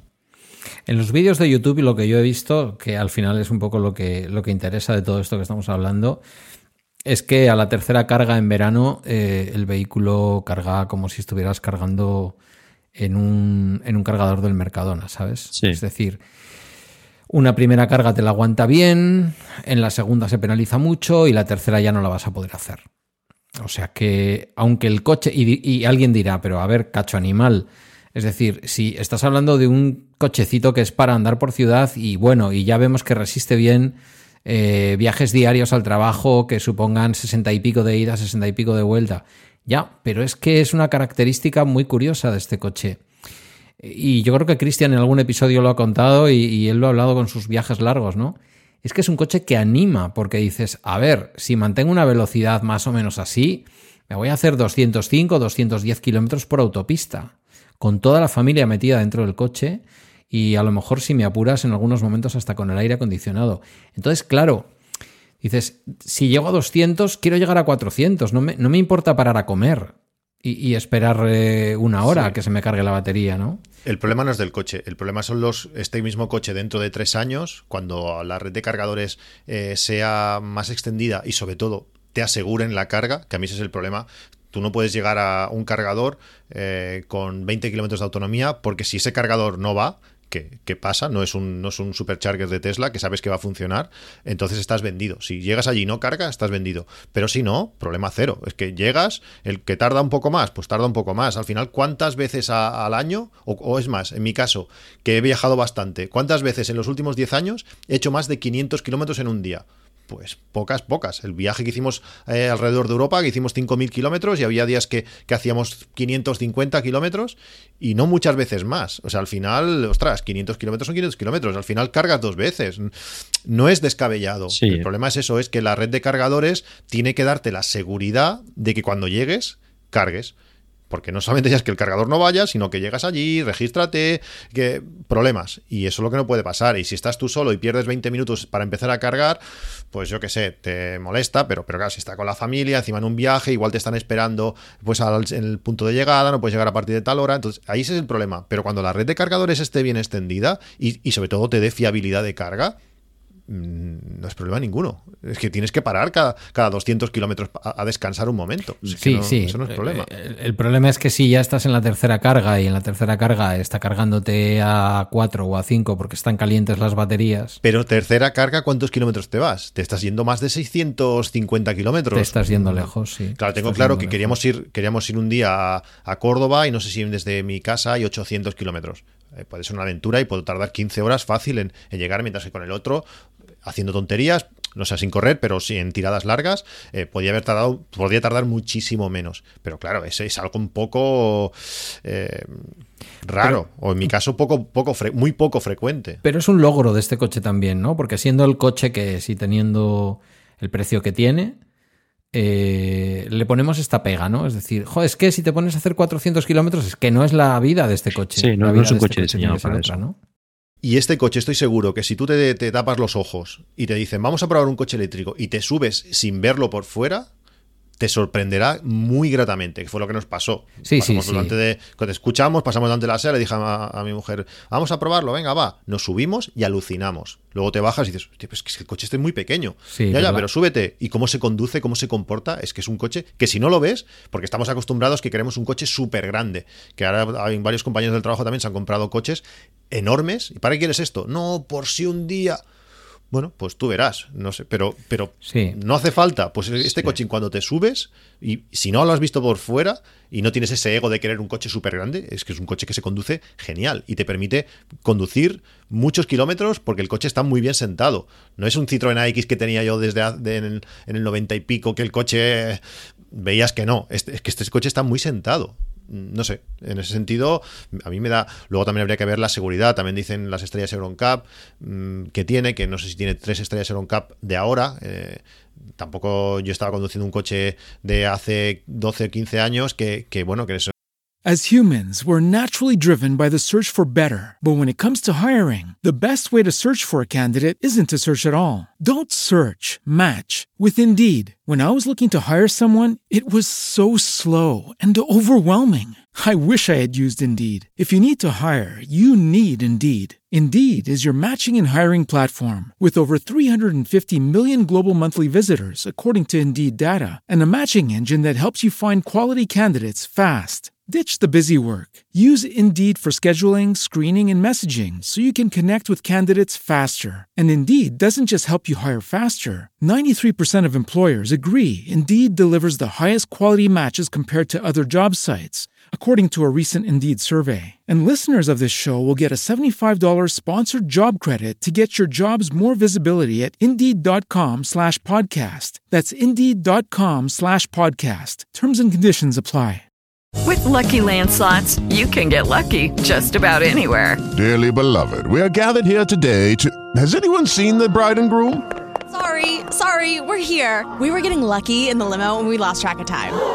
No, Lucky Land Casino, with cash prizes that add up quicker than a guest registry. In that case, I pronounce you lucky. Play for free at LuckyLandSlots.com. Daily bonuses are waiting. No purchase necessary. Void where prohibited by law. 18 plus. Terms and conditions apply. See website for details. en, que en su momento no estaba mal en cuanto a estrellas, pero ahora no tenía nada, no tenía, no te pitaba ni por los cinturones no puestos, no te pitaba un montón de cosas que también resta mucho. No sé, yo creo que es, es mejor coche de lo que aparenta. Lo de la, lo de la batalla es, es definitivo, lo de la batalla. Yo el, el anterior al... Batalla y peso, centro de gravedad. Sí, es sí, que es la sí, clave. sí, pero, pero quiero decir, en cuanto al espacio interior, la batalla es que es, es característico cuando ves el coche en vista lateral, es muy característico, a mi modo de ver además con las llantas que trae es muy bonito, muy japonés si se quiere, esos coches altos japoneses, pero sin la altura, porque a mí la altura me da un poco de rollo, ¿no? Esos coches altos y... No me acuerdo qué modelo llegó aquí, que era como muy alto, muy estrechito y muy corto, y eso no Y me poco mola. bonito. Sí, mm, muy poco bonito. Pero yo creo que el nuestro tiene una vista lateral chula y es lo que tú dices, ¿no? Entras y, entras y tiene un espacio interior que sorprende una barbaridad. Y la conducción sorprende mucho. La fuerza que tiene y lo rápido que, lo, lo ágil que es, lo, la chispa que tiene, es, es sorprendente. A mí, Sí, a mí sí. Eso, eso me cautivó. Cuando condujimos la prueba de la prueba que hicimos, no sé cuántos kilómetros hicimos, no mucho, pero me sorprendió lo rápido que, aparte de todas las cosas buenas que tiene un eléctrico, este está muy logrado. Es muy ágil este coche. Sí, y eso en la mayoría de conducciones que hacemos ah, en el día a día de ciudad y, pocos kilómetros, pues es, es ideal. Para conducir por ciudad, pues lo que pasa es que tiene una desventaja que los eléctricos que, que estás acostumbrado a, a- ver los huecos entre coches de forma diferente, ¿no? En una rotonda, por ejemplo, pues tú ves acercarse un coche y a lo mejor con el tuyo térmico no te atreverías porque con el eléctrico sabes que pegas un pisotón y estás ahí puesto. Esto... Sí, eso, eso da mucha seguridad. Yo estuve conduciendo un mes entero el Mi. Cuando volví a mi Gran Picasso, que es un coche full equip, no le pude meter nada más. El coche era súper equipado, con muchísimas más sistemas de seguridad, con muchísimas más comodidades, pero ves lo poco que tiraba, lo puse a la venta al momento. O sea, fue, fue así, un mes conduciendo el Mi, que eso es, un, es mucho peor coche el Mi, pero es que esa sensación que te da un eléctrico, por muy pequeño y por muy básico que sea, no, no, no podía conducir el otro. Yo no he podido. Yo tengo el, yo tengo el León aparcado al lado del mí. Bueno, pero en tu caso tienes ahí un. Tienes Guiller ahí que está esperando en cuanto tenga un poco de edad, que te quedan, Sí. ¿qué? ¿Dos años o así? Eh, Pues hace tener coche, 17 en marzo, pero, pero lo que va a robarme es el mí, estoy seguro. También puede ser.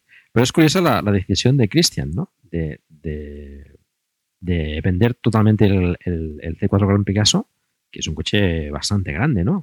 Que, que, bueno, le daba pues un uso grande. Eh, para la familia pues muy, muy concreto y, y quedas eso con el Mi, que es bastante más pequeño, ¿no? Es, es- es curiosa esa decisión que, que tomaste después de tener el Mi, ¿no? Entiendo.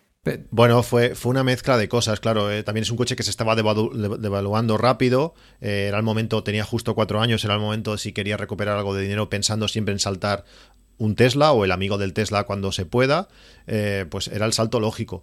Eh, también dices, estamos en, en- época de pandemia, la cantidad de viajes que vamos a poder hacer se van a limitar mucho. Tampoco, también es verdad que ahora, por ejemplo, Día de Reyes, pues vas a buscar cuatro regalos y cuidado a ver lo que metemos que no nos va a caber.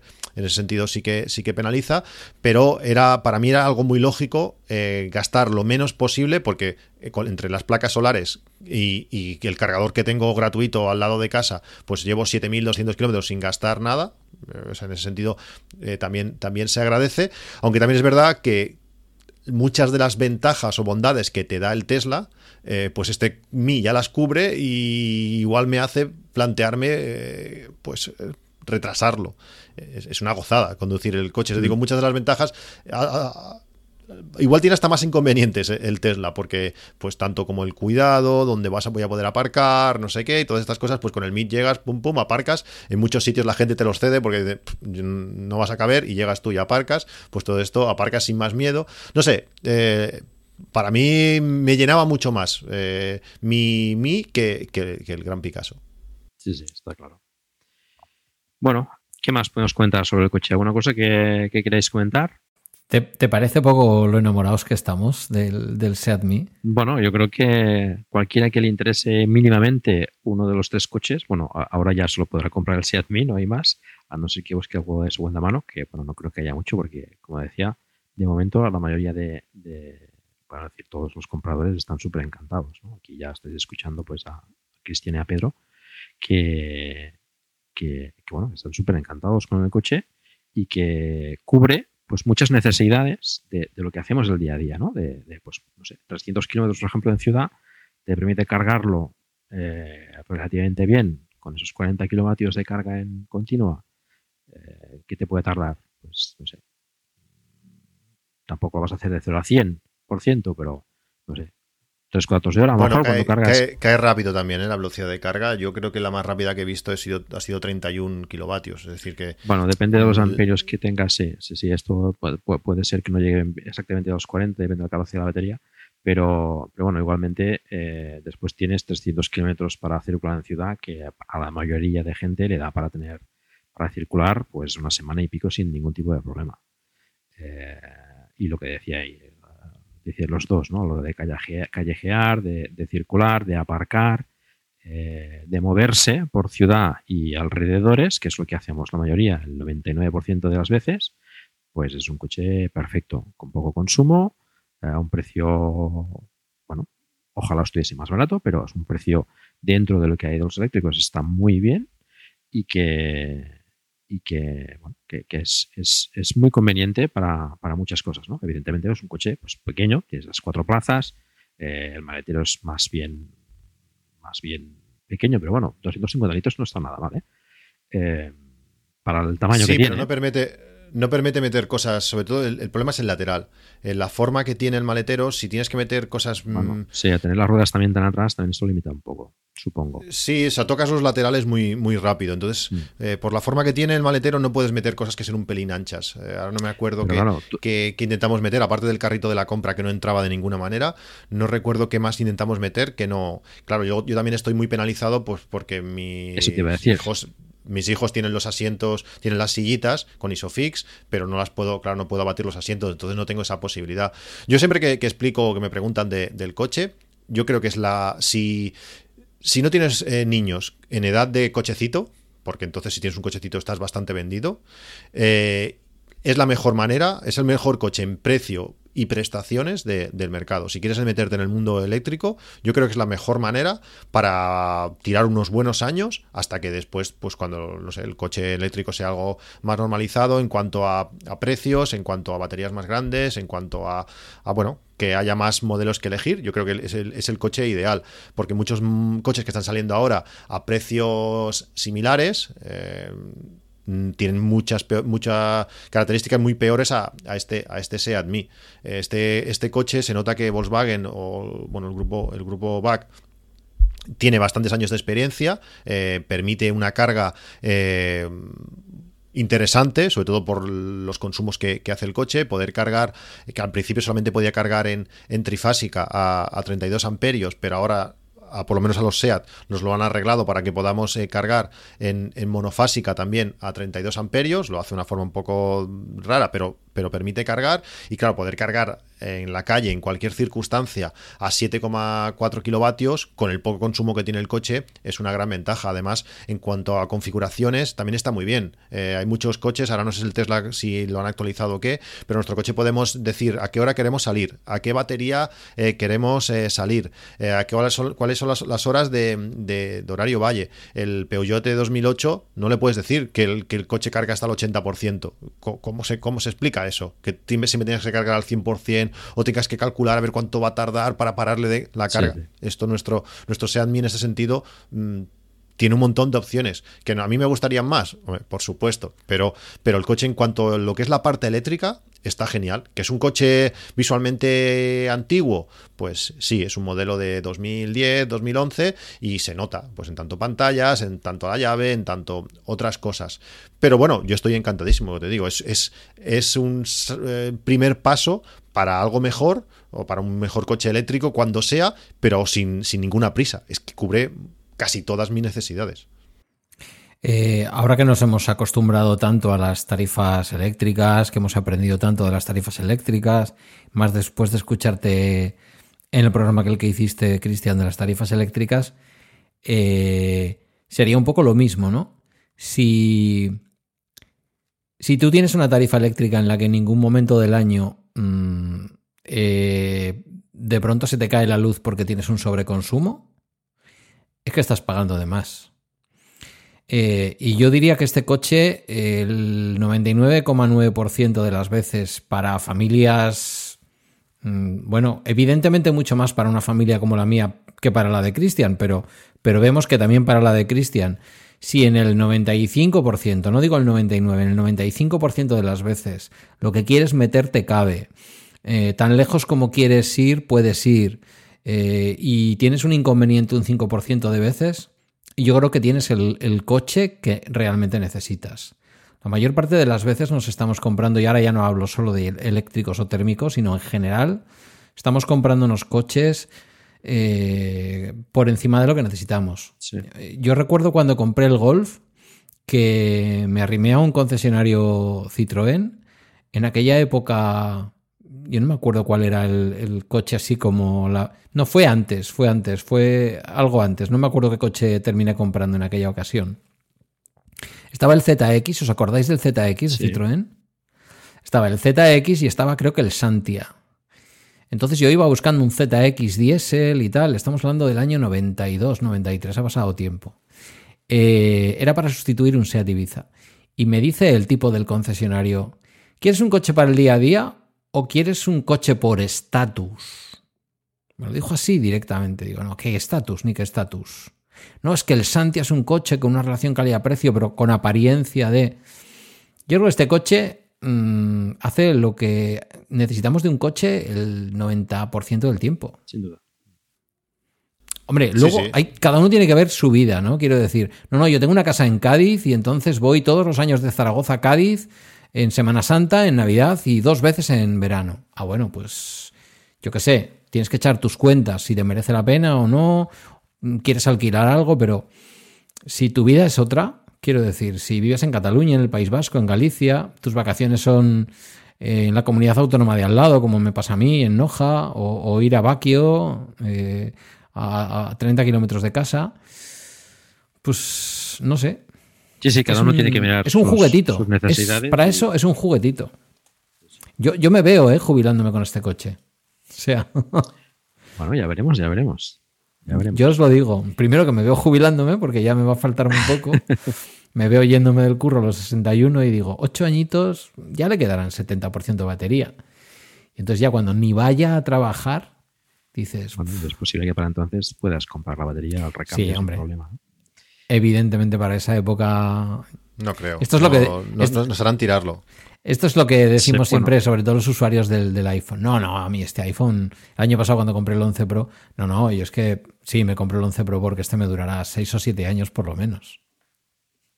Bueno, eso Sí, ya, y eso ya va termina quedándose en casa 6 o 7 años, pero no lo usas tú. Una cosa curiosa que ha comentado Cristian sobre el tema de la carga, eh, me gustaría que la explicases. eh, la carga en, en- alterna, que, bueno, en, en trifásica eh, cargaba, eh, carga con dos fases. O sea, no, no carga con las tres fases, sino con dos fases. Y, y, bueno, yo no tenía del todo claro si cargaba en 16 amperios o 32 amperios. Porque, bueno, para hacer 7 kilovatios en, en alterna, en monofásica, pues eh, con una sola fase tiene que hacerlo en 32 amperios. Pero yo tenía entendido que, que cargaba con, con 16. Sí, cuando compramos el coche eh, cargaba 16, 16 en monofásico y 32 en trifásico. Carga 16 por, por fase. Como tiene dos, pues solo carga, carga 32 amperios. Pero hicieron una actualización de software y cuando es en monofásico utiliza esos dos conectores para meter 16 por cada uno y cargar a 32 en monofásico. Fue una simple actualización de software, 10 minutos y, y ya está, y funciona. Eso, eso se, se agradece porque los- lo explicamos creo que en el, el anterior capítulo de- de- del podcast, que el compañero que tiene el, el E2008, pues ese carga es capaz de cargar a 32 en monofásico, pero hay, hay ciertos cargadores que cuando están dos coches conectados reparten a 16 por, por, fase. Sí que es trifásico, pero hace 16 por fase. Como aquel coche solamente tiene una única fase, pues le baja a 16 y carga pues a, a 16 amperios, mientras que yo puedo cargar a 16 por esas dos fases y cargo a 32. Pues el coche te permite toda- todos esos juegos. Eh, utiliza una monofásica un poco rara, como, no sé, si desplazando la corriente por, por dos pines distintos y, y lo utiliza como si fuese un trifásico, aunque es, aunque es monofásico. Si tuviese, si tuviese las tres fases ya sería la repanocha. Podrías, podrías cargar pues a 11 kilovatios, entiendo. Sí. Mm, tanto lo que le pasó a su amigo como lo que nos pasó a nosotros es el ejemplo de cómo hoy, eh, excepto las marcas que son, digamos, eh, eléctricas por nacimiento, como, como Tesla, no están sabiendo vender los coches. Ya no digo que se esté mintiendo a sabiendas o que estén dando mal la información, pero se están vendiendo mal. A nosotros nadie nos explicó que cuando SEAT te decía en la publicidad carga siete y medio, eh, tenías que tener una cosa que nadie tiene en su casa, porque solamente lo tienes si tienes un taller o tienes una eh, actividad industrial, ¿no? Que es, que es una, eh, que es una instalación con, tres, con tres fases. yo que fui a ver el, el, el, el Peugeot, nadie me dijo tampoco que había un extra que se puede pagar y además no cuesta mucho y que te permite cargar más rápido, ¿no? Al doble de velocidad. Entonces, a la gente le venden el coche y cuando va a cargar dice, ahí va, si no carga Pero aquí se, As humans, we're naturally driven by the search for better. But when it comes to hiring, the best way to search for a candidate isn't to search at all. Don't search, match with Indeed. When I was looking to hire someone, it was so slow and overwhelming.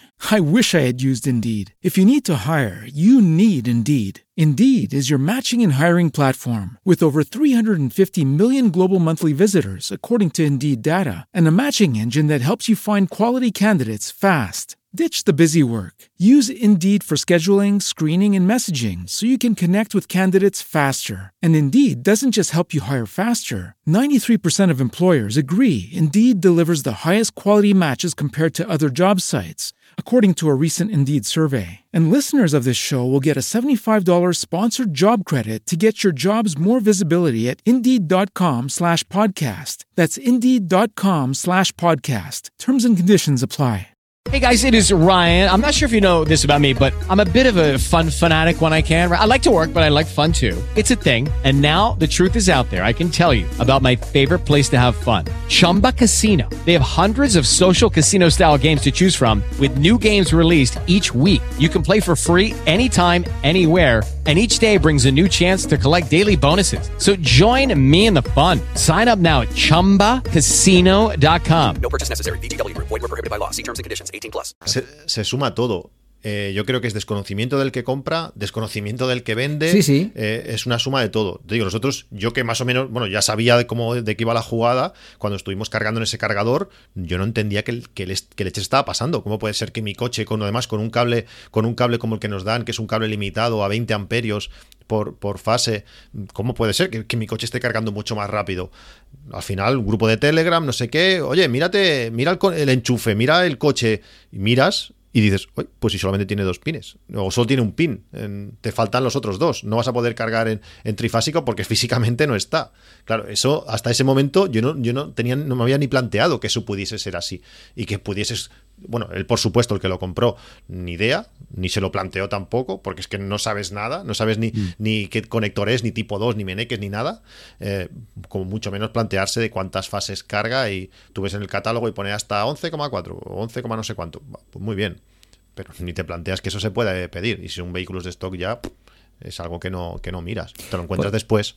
Puede parecer que es barrer para casa, pero yo creo que eh, los oyentes que nos están escuchando, que estén pensando, bueno, ellos están aquí y ya están bien orientados, ¿no?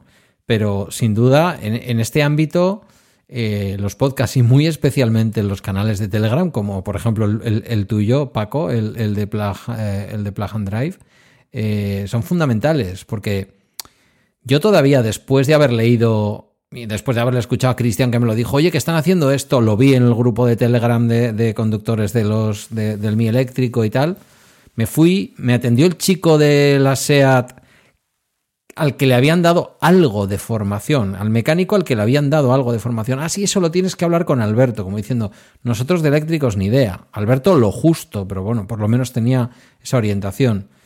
Me dice eso, me dice, vuelve después de mis vacaciones porque no lo vas a ver hacer nadie más. Vuelvo después de sus vacaciones, me, me atienden antes de que él llegara y me dicen, ¿pero a qué vienes? Digo, no, vengo a esto y a esto, pero...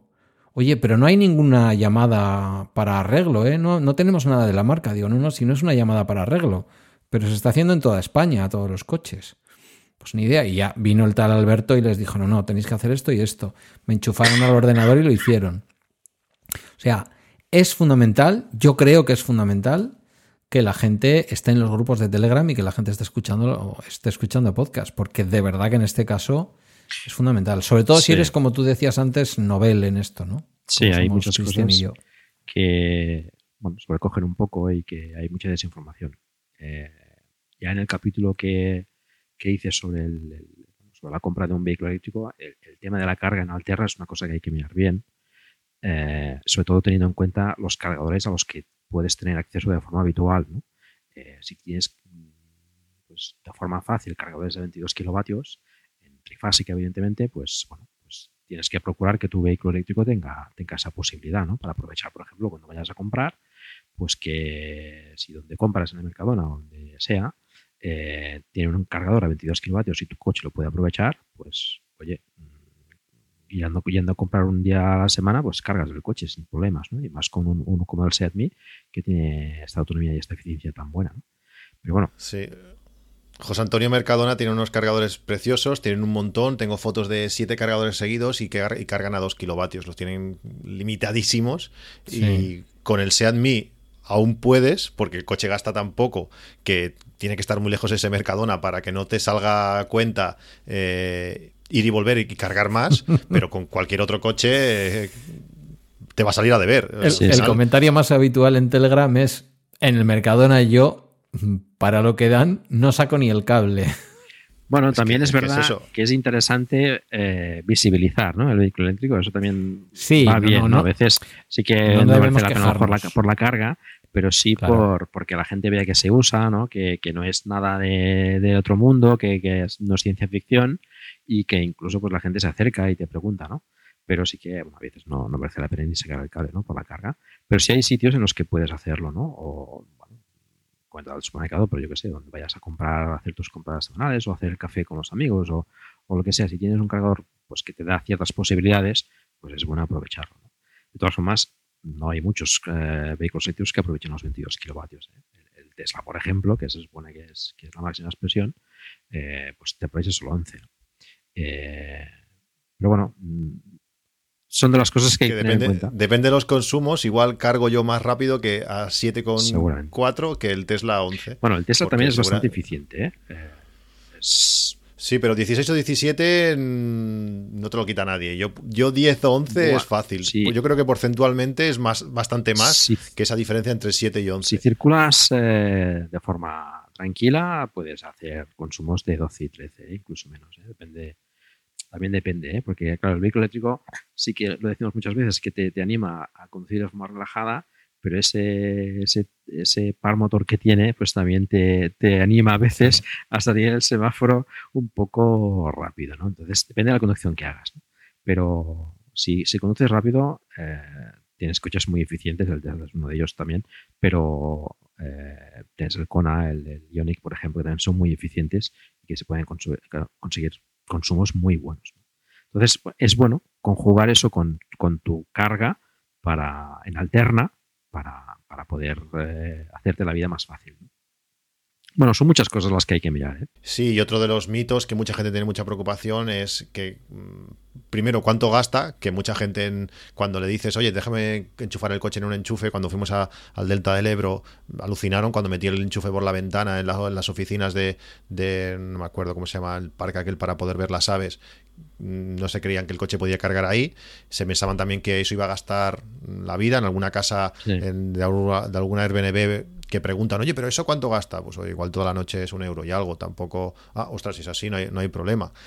Eh, hay mucho desconocimiento y luego también pues tener que comentar la potencia contratada para cargar. El Mi, como, como gasta tan poco, pues con un kilovatio, 8 horas, haces faena. Eh, depende de los kilómetros, Pedro necesita algo más, pero yo en mi caso, con cargando a un Sí. kilovatio 8 horas, tengo para 3 días.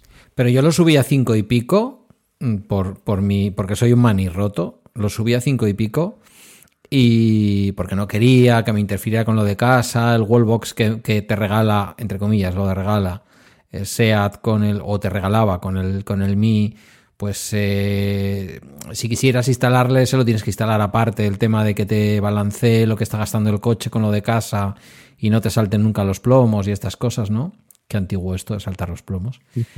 Y, mm, y al final estoy en 3.45, que es prácticamente lo que yo tenía hace un año y pico en casa. O sea. Y haces 150 kilómetros al día. Es que realmente, si el coche está siempre parado, estás muchas horas parado, y el coche, nuestro caso, bueno, con un Tesla sí, pero igual, igual si tuvieses un standard range, eh, no sé qué consumos daría, eh, igual estarías más al límite. A mí, por ejemplo, el compañero que vive muy lejos y tiene que hacer muchos kilómetros al día, a la velocidad de carga y el consumo que tiene ese coche, pues cuando vamos tres días seguidos de mañana, por ejemplo, en las horas que, tienen no le da, cada día va, va, perdiendo, va perdiendo autonomía. Para el tercer día no le da para, para, ir, para ir y volver. Con el Mi, como gasta mucho menos, en esas mismas horas tendría tiempo suficiente para recargar todo, todo lo que necesita. Bueno, son cosas que, que, hay que, hay que pensar y sobre todo tenemos el hándicap, el problema de que muchas veces sabemos nosotros más que el del concesionario, que por una parte no quiere saber, por otra parte no le interesa eh, venderlo, porque ya hay muchas noticias de que en cuanto que los coches eléctricos en principio van a necesitar mucho menos mantenimiento y los concesionarios viven un poco, un poco o mucho de, eso, se junta todo y bueno, ahora de momento, pues antes de comprar un coche tenemos que nosotros que informarnos más y corremos el riesgo de, cuando lleguemos allí sepamos más que, el, que la persona que nos lo quiere vender. Mm. Sí, sí, suele pasar. Avanzamos un poco. Cuando os comprasteis el coche, comentarios de la familia, amigos, estáis locos, ¿qué hacéis con esto de los eléctricos? Que es demasiado, no es el momento. Yo lo expliqué en términos económicos. A mi alrededor todo el mundo lo entendió en términos económicos. Yo dije, mirad, eh, es más que posible que en un par de meses, luego se alargó un poco, cambie de trabajo, duplique el número de kilómetros. Yo ya estaba gastando con el, con el León aproximadamente, con una conducción súper eficiente, eh, en torno a unos 200 euros en, en gasoil. Y digamos que yo iba a un mejor puesto, pero a una administración que es más pequeña. Por lo tanto, una parte de lo que me, tenía que merecer la pena tanto desplazamiento y, el aumento de responsabilidad tenía que ver con el hecho de que yo no penalizara mucho mis, mis desplazamientos, ¿no? Porque si no, una parte, digamos, de mi aumento salarial, por decirlo claramente, se iba a ver penalizado pues pasando a 350 o más euros al mes en gasoil, más las autopistas.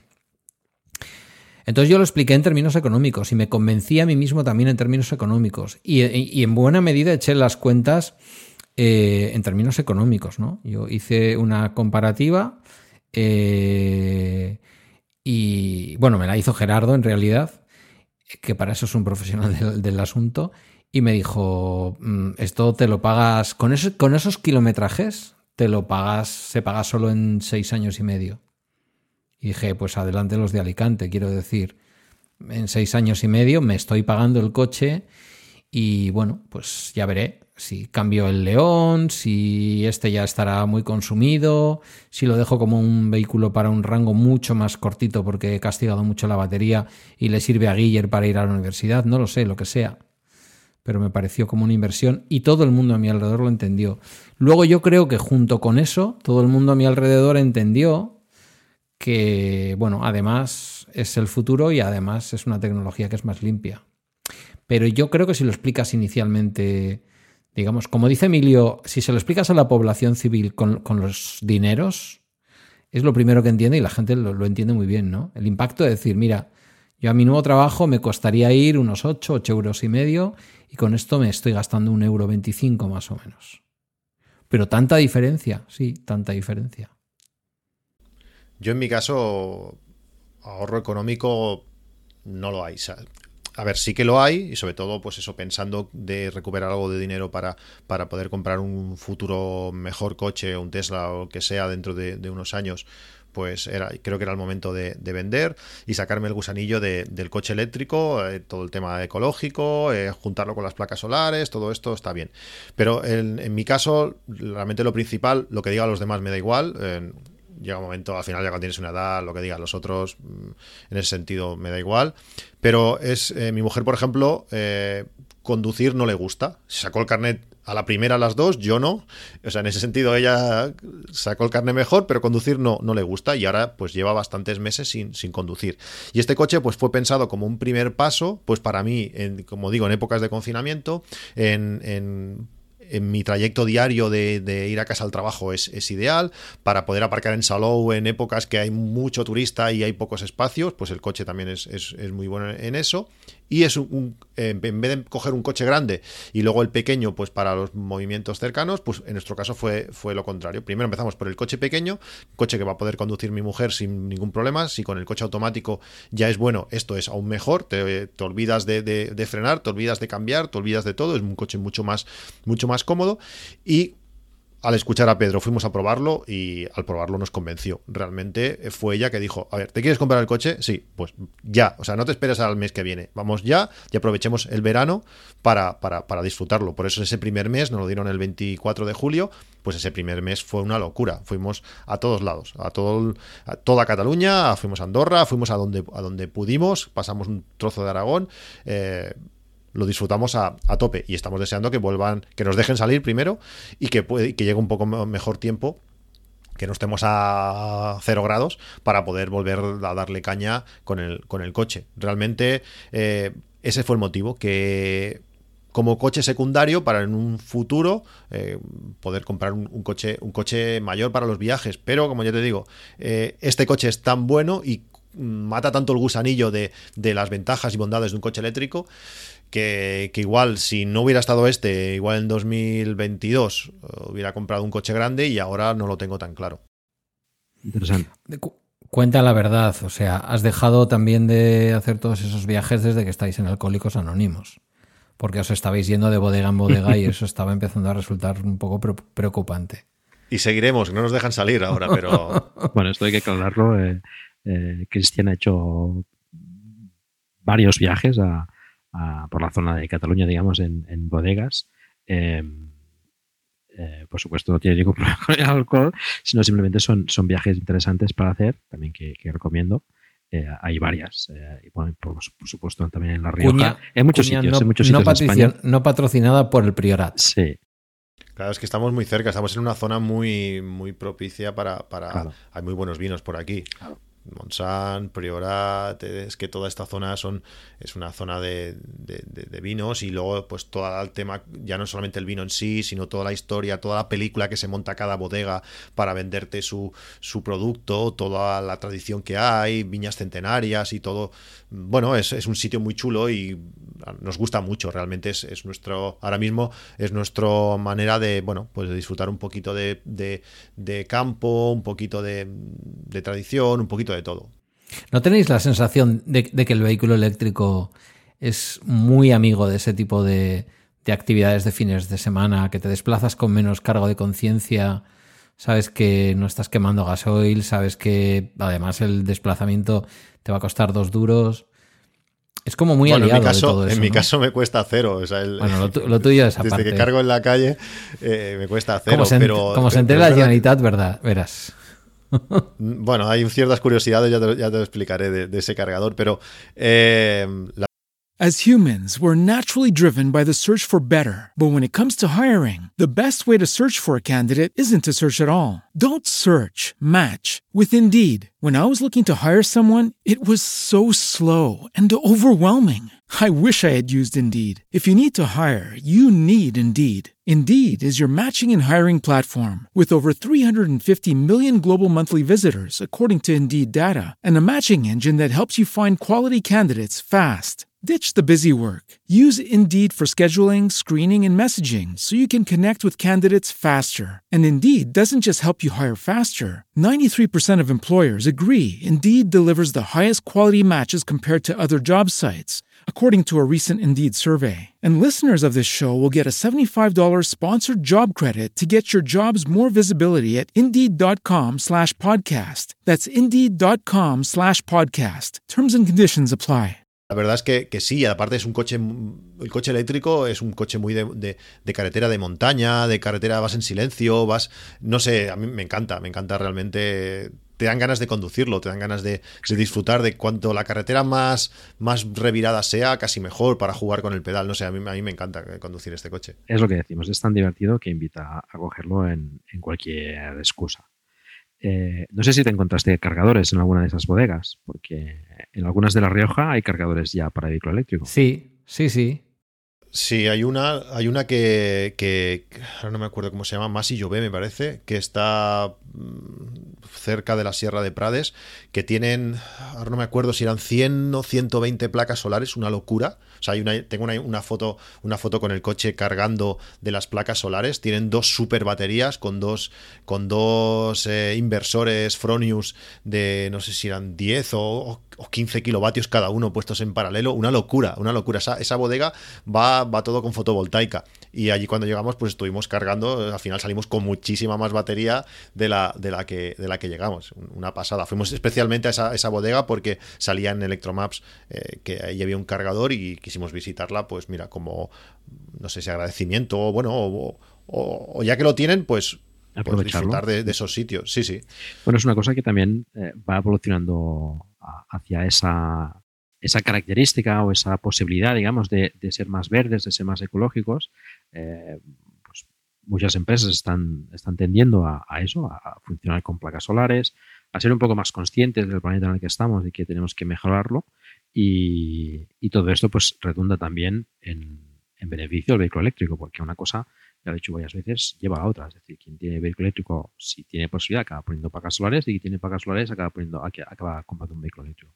Son cosas que, que van un poco ligadas y que, y que benefician pues a, a, que bueno, haya más cargadores, ya no solo en bodegas, en restaurantes, en, en cualquier sitio en el que sea susceptible de tener el coche aparcado un rato, pues hay que aprovechar y, y cargar. ¿no? y que a veces tampoco hace falta cargadores de 22 kilovatios en según qué sitios, ¿no? Con, con un pequeño enchufe muchas veces ya, ya, ya, te compensa, ¿no? Sobre todo, pues no sé, pues, en casas rurales o, o, en sitios en los que tienes que tener el coche durante bastante más tiempo, eh, pues con, con, un, con un chuco ya muchas veces eh, es suficiente. Sí, al final te vas a hacer una excursión, acabas comiendo en el restaurante aquel y bueno, pues con esas dos o tres horas de excursión más la comida eh, puedes ir muy lejos. Eh, mm. Por poco por poco rápido que cargue ese, ese enchufe, eh, haces, haces faena. Eh, además que este, el Mi con 200, vamos a poner 250 que vas a tener de, de batería seguro, 250 kilómetros, Cataluña es grande pero no es tanta y te permite mover mucho. O sea, con muy poquita ayuda de, de, de, de batería extra que tengas, eh, puedes recorrer, hacer mucha, mucha distancia en un día. Y esto ya, ya vais viendo que va avanzando rápido. No sé cuál es vuestra sensación, pero a mí al menos es que la cosa se está acelerando por momentos. ¿no? Cada vez lo veo más, más inminente, ¿no? Eh, la explosión, digamos, del vehículo eléctrico, ¿no? Sí, lo que yo también creo que el híbrido enchufable también está haciendo bastante daño, sí, porque sí. cada vez eh, yo creo que los que utilizamos vehículo eléctrico somos bastante conscientes hay gente para todo, por supuesto, pero somos bastante conscientes de, de la importancia de, de, dejar el cargador libre, de, de, yo por ejemplo nunca dejo el coche, siempre estoy preocupado y si puede ser lo saco antes de que acabe de cargar, siempre, bueno, intentar facilitar la, la carga a, a, los demás y con el híbrido enchufable que ya tienen problemas de por sí de velocidad de carga en muchos casos, mm. que no aprovechan eh, pues los cargadores, toda la potencia que le dan los cargadores, pues la gente lo utiliza como un sitio para, para, aparcar. Me he encontrado muchas veces pues cargadores ocupados con coches que están enchufados y que llevan un montón de horas mm, que han dejado de cargar. Sí. Y bueno, ese es un problema. Sí, sí. El, el, híbrido enchufable yo creo que es bastante... Es, tiene una cosa muy buena que yo creo que quien tiene un híbrido enchufable, el siguiente coche va a ser eléctrico, porque ve las bondades que, que, que, el, que la parte eléctrica da pero también tiene que estar aumentando mucho la, la flota de, de, coches que se pueden enchufar y los que lo necesitamos de verdad, pues eh, nos vemos más penalizados. Sí, con las ventas que están viendo de, de híbridos enchufables pueden haber problemas, sí, sí. Eh, bueno, tienes que hacer un uso responsable. Sí, cuando se toque el tema de las etiquetas, que yo creo que se tocará, pues es posible que ya no resulte tan rentable, porque lo decías o lo sugerías tú antes, Paco, hay mucha gente que está dando el salto a gastarse 4, 5, 6 mil euros más o algo menos en un híbrido enchufable eh, con respecto al modelo normal porque le pongan la etiqueta que después le puede permitir entrar en la almenda central de Madrid o mm. en los sitios que se vayan a ir cerrando, que recordemos que los sitios se van a ir cerrando, las ciudades de más de 50.000 habitantes van a tener todas zonas reservadas para, para o, pre, o, o prevenidas del, del, del, tráfico de vehículos de, térmicos, ¿no? Sí. Entonces yo creo que cuando se sea más honesto o más realista con lo que son las etiquetas, creo que puede que la gente se lo piense más, ¿no? Porque yo creo que hay muchos coches que se están vendiendo por la etiqueta que llevan. Sí, sí. Sí, sí, efectivamente es así. Vale, bueno, pues eh, yo os quería preguntar si lo volveríais a comprar. Casi que pasamos a la siguiente pregunta. Está claro que, que sí, ¿no? Sí, yo para mí no hay mejor alternativa ahora. Y, y ya, si os parece, vamos acabando porque ya llevamos casi dos horas. Eh, bueno, comentar lo que más os gusta y lo que menos os gusta del, del Mi. Cristian. En mi, en mi caso, eh, precio, eh, la dinámica que tiene el coche, la estabilidad que tiene el coche, todo eso para mí es, es, es lo mejor. Es, es- es muy divertido de, conducir. Y lo que menos, pues, bueno, el maletero, si fuese un poquito más, no hace falta mucho más. A veces es lo justo para que te entre esa cosa que tienes que meter y no, y no te cabe. Y bueno, me gustaría, pues, lógicamente a mí que me gusta todo el tema de tecnologías, de sistemas, eh, pues que fuese un poquito más avanzado, que fuese un coche más, más eléctrico en ese sentido. Así como en toda la parte de carga es un coche muy eléctrico, en toda la parte de, de pantallas y de sistemas, pues no, no lo es. Y en ese sentido, pues es lo que me gustaría que este coche tuviese. A mí me gusta y creo que creo que esto trasciende al hecho de que es eléctrico. Me parece que en su categoría, en, ese segmento, digamos, del coche más compacto que te puedes comprar, es posiblemente ahora mismo el vehículo con una mejor, eh, con un mejor comportamiento dinámico. Lo digo circulando con un vehículo que en principio no está pensado para circular por autopistas y en ningún momento con lo que llueve aquí, ya sabéis, y este tipo de cosas. Aunque con esto también hay una idea un poco equivocada, ¿eh? las ruedas estrechas es verdad que pueden tener menos adherencia eh, a la salida que decías tú antes, Cristian, pero a la hora, por ejemplo, de pasar por grandes superficies que no han evacuado bien el agua, mmm, viene bastante mejor, por ejemplo, que mi, que mi Seat León. El riesgo de aquaplaning es bastante menor, ¿no? Entonces, para mí por aquí, por el norte, tiene un comportamiento dinámico y un comportamiento en zonas de curvas y todo esto estupendo y maravilloso. El hecho de que es eléctrico, evidentemente, para los que habéis tenido más eléctricos, decir que lo que destacas de tu coche eléctrico es que es eléctrico, pues es como redundante. Pero para los que somos nuevos, evidentemente, eh, yo me divierto mucho con eso. Y en contra, pues diría que mmm, quizás mmm, si se puede poner en, en, una empresa de pueblo, como hice yo con el, con el León, entre 400 y 700 pavos, un sistema de CarPlay eh, Android Auto, eh, se configura, pero vale para los dos. Pues quizás a lo mejor haberle metido 200 o 250 euros más al coche y haber ofrecido un sistema de info, infoentretenimiento o de conexión del móvil, que me hubiera sido suficiente, un poquito mejor. Yo despacio no, no lo echo en falta porque mm, la verdad es que es un coche que en mi caso, como no hay Sofix ni historias, que es un poco lo que decías, Cristian, pues los asientos van para adelante y para atrás echando leches, la bandeja es muy pequeñita, acaba en cualquier sitio y al final tienes una capacidad de carga eh, tan grande como la que tengo en el León o más, ¿no? Hombre, si abates los asientos puedes hacer cualquier cosa en ese coche. Claro. Sí, sí, bueno, ojo, una cosa que no he dicho y que es muy interesante también en el vehículo, las cuatro puertas, que tiene que ver con lo que decía antes Cristian, ¿no? No solamente es la capacidad interior para las personas, sino que realmente es un coche que por tamaño hace 5 o 6 años se hubiera fabricado en tres puertas. Son cinco puertas, las dos de atrás son tremendamente funcionales, no hay que hacer ningún movimiento extraño, se entra muy bien. O sea, es que son muchas, muchas cosas. Yo no me quedo ni con una ni con dos. Son muchas cosas las que, las que me gustan de mi, de mi, mi eléctrico. Bueno, ya veis que los dos están encantados con su chiquitín, como le llama Cristian muchas veces. Eh, es un coche, pues, que hemos comentado, es súper recomendable, eh, muy práctico, eh, muy redondo en todos los sentidos, en potencia de carga, en, para lo que es, en, en eficiencia, en, tamaño y en, y en, uso y en potencia. Con lo cual, pues, bueno, quien esté interesado, pues que, que escuche el podcast de Mi Eléctrico. Allí Cristian y Pedro pues dan más información y explican más experiencias que lo que habéis escuchado aquí y seguirlos, eh, porque, bueno, seguro que que nos deleitarán con, con, con muchas más aventuras, ¿no? Oye, Paco, y si lo están escuchando esto por el feed de mi eléctrico, que, que escuchen Plug and Drive.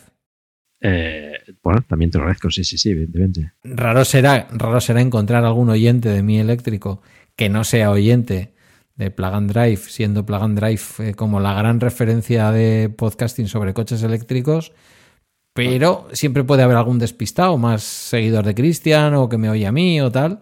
Bueno, Pues- nunca, se, nunca se sabe, ¿no? No creo que seamos la referencia. La verdad es que hay varios podcasts eh, sobre vehículos eléctricos. Cada uno, cada uno tiene sus referencias. Aquí ya sabes que tanto Cristian como yo somos muy Emilcar FM friendly.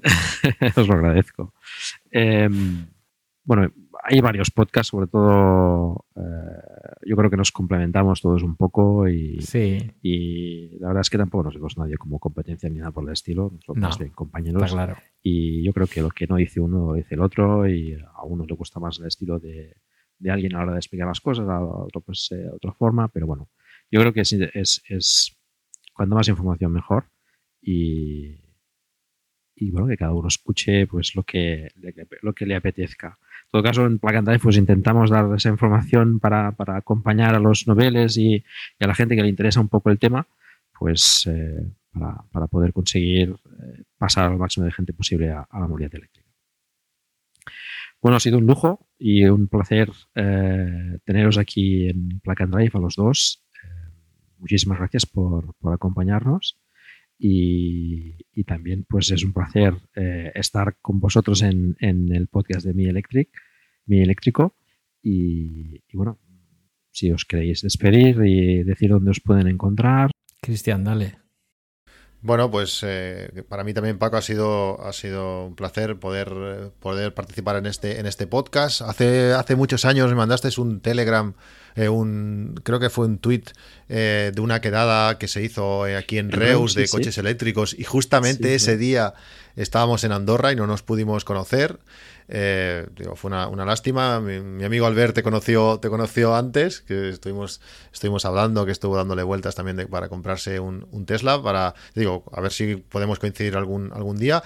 Para mí ha sido un placer pa- participar en tu, en tu podcast, me resultó de muchísima, de muchísima ayuda pues, justo antes de, bueno, te escucho desde hace mucho tiempo, pero el repaso final que hice antes de que me diesen mi, mi coche, pues me, me resultó, me resultó muy útil. Me podéis encontrar en, en- los podcasts de AppsMac, tanto el podcast largo como AppsMac en 8 minutos y bueno, todo lo relacionado con Patuflinks eh, en Twitter y en Telegram podréis, podréis contactar con, conmigo. En mi caso, como el ojo que ves en Twitter y más bien a diario en, en Bala Extra. Ambos los podéis encontrar, por cierto, en el grupo de Telegram de Plug and Drive. O sea que cualquier duda que tengáis sobre el Mi, eh, estoy seguro que estarán encantados de, de contestarla.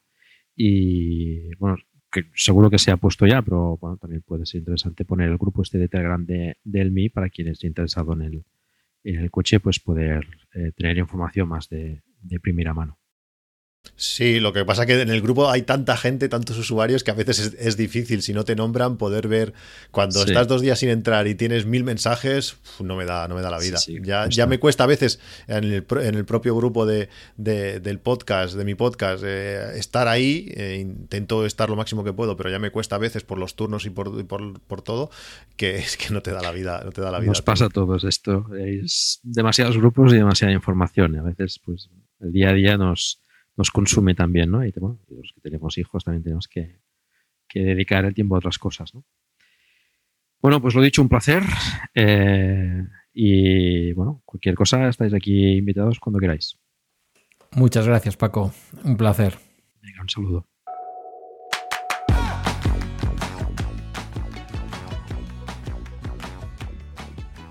Y eso es todo, que con más de dos horas no es poco.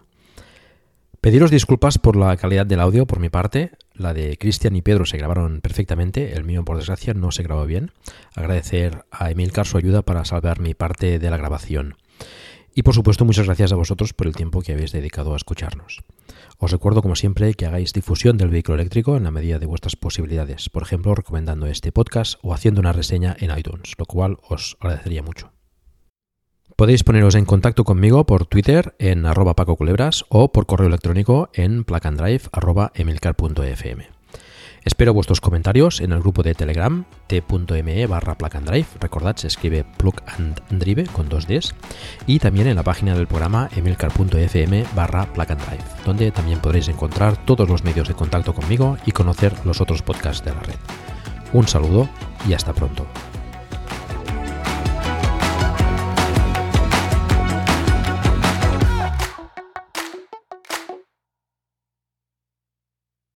As humans, we're naturally driven by the search for better. But when it comes to hiring, the best way to search for a candidate isn't to search at all. Don't search, match with Indeed. When I was looking to hire someone, it was so slow and overwhelming. I wish I had used Indeed. If you need to hire, you need Indeed. Indeed is your matching and hiring platform with over 350 million global monthly visitors, according to Indeed data, and a matching engine that helps you find quality candidates fast. Ditch the busy work. Use Indeed for scheduling, screening, and messaging so you can connect with candidates faster. And Indeed doesn't just help you hire faster. 93% of employers agree Indeed delivers the highest quality matches compared to other job sites, according to a recent Indeed survey. And listeners of this show will get a $75 sponsored job credit to get your jobs more visibility at Indeed.com slash podcast. That's Indeed.com slash podcast. Terms and conditions apply.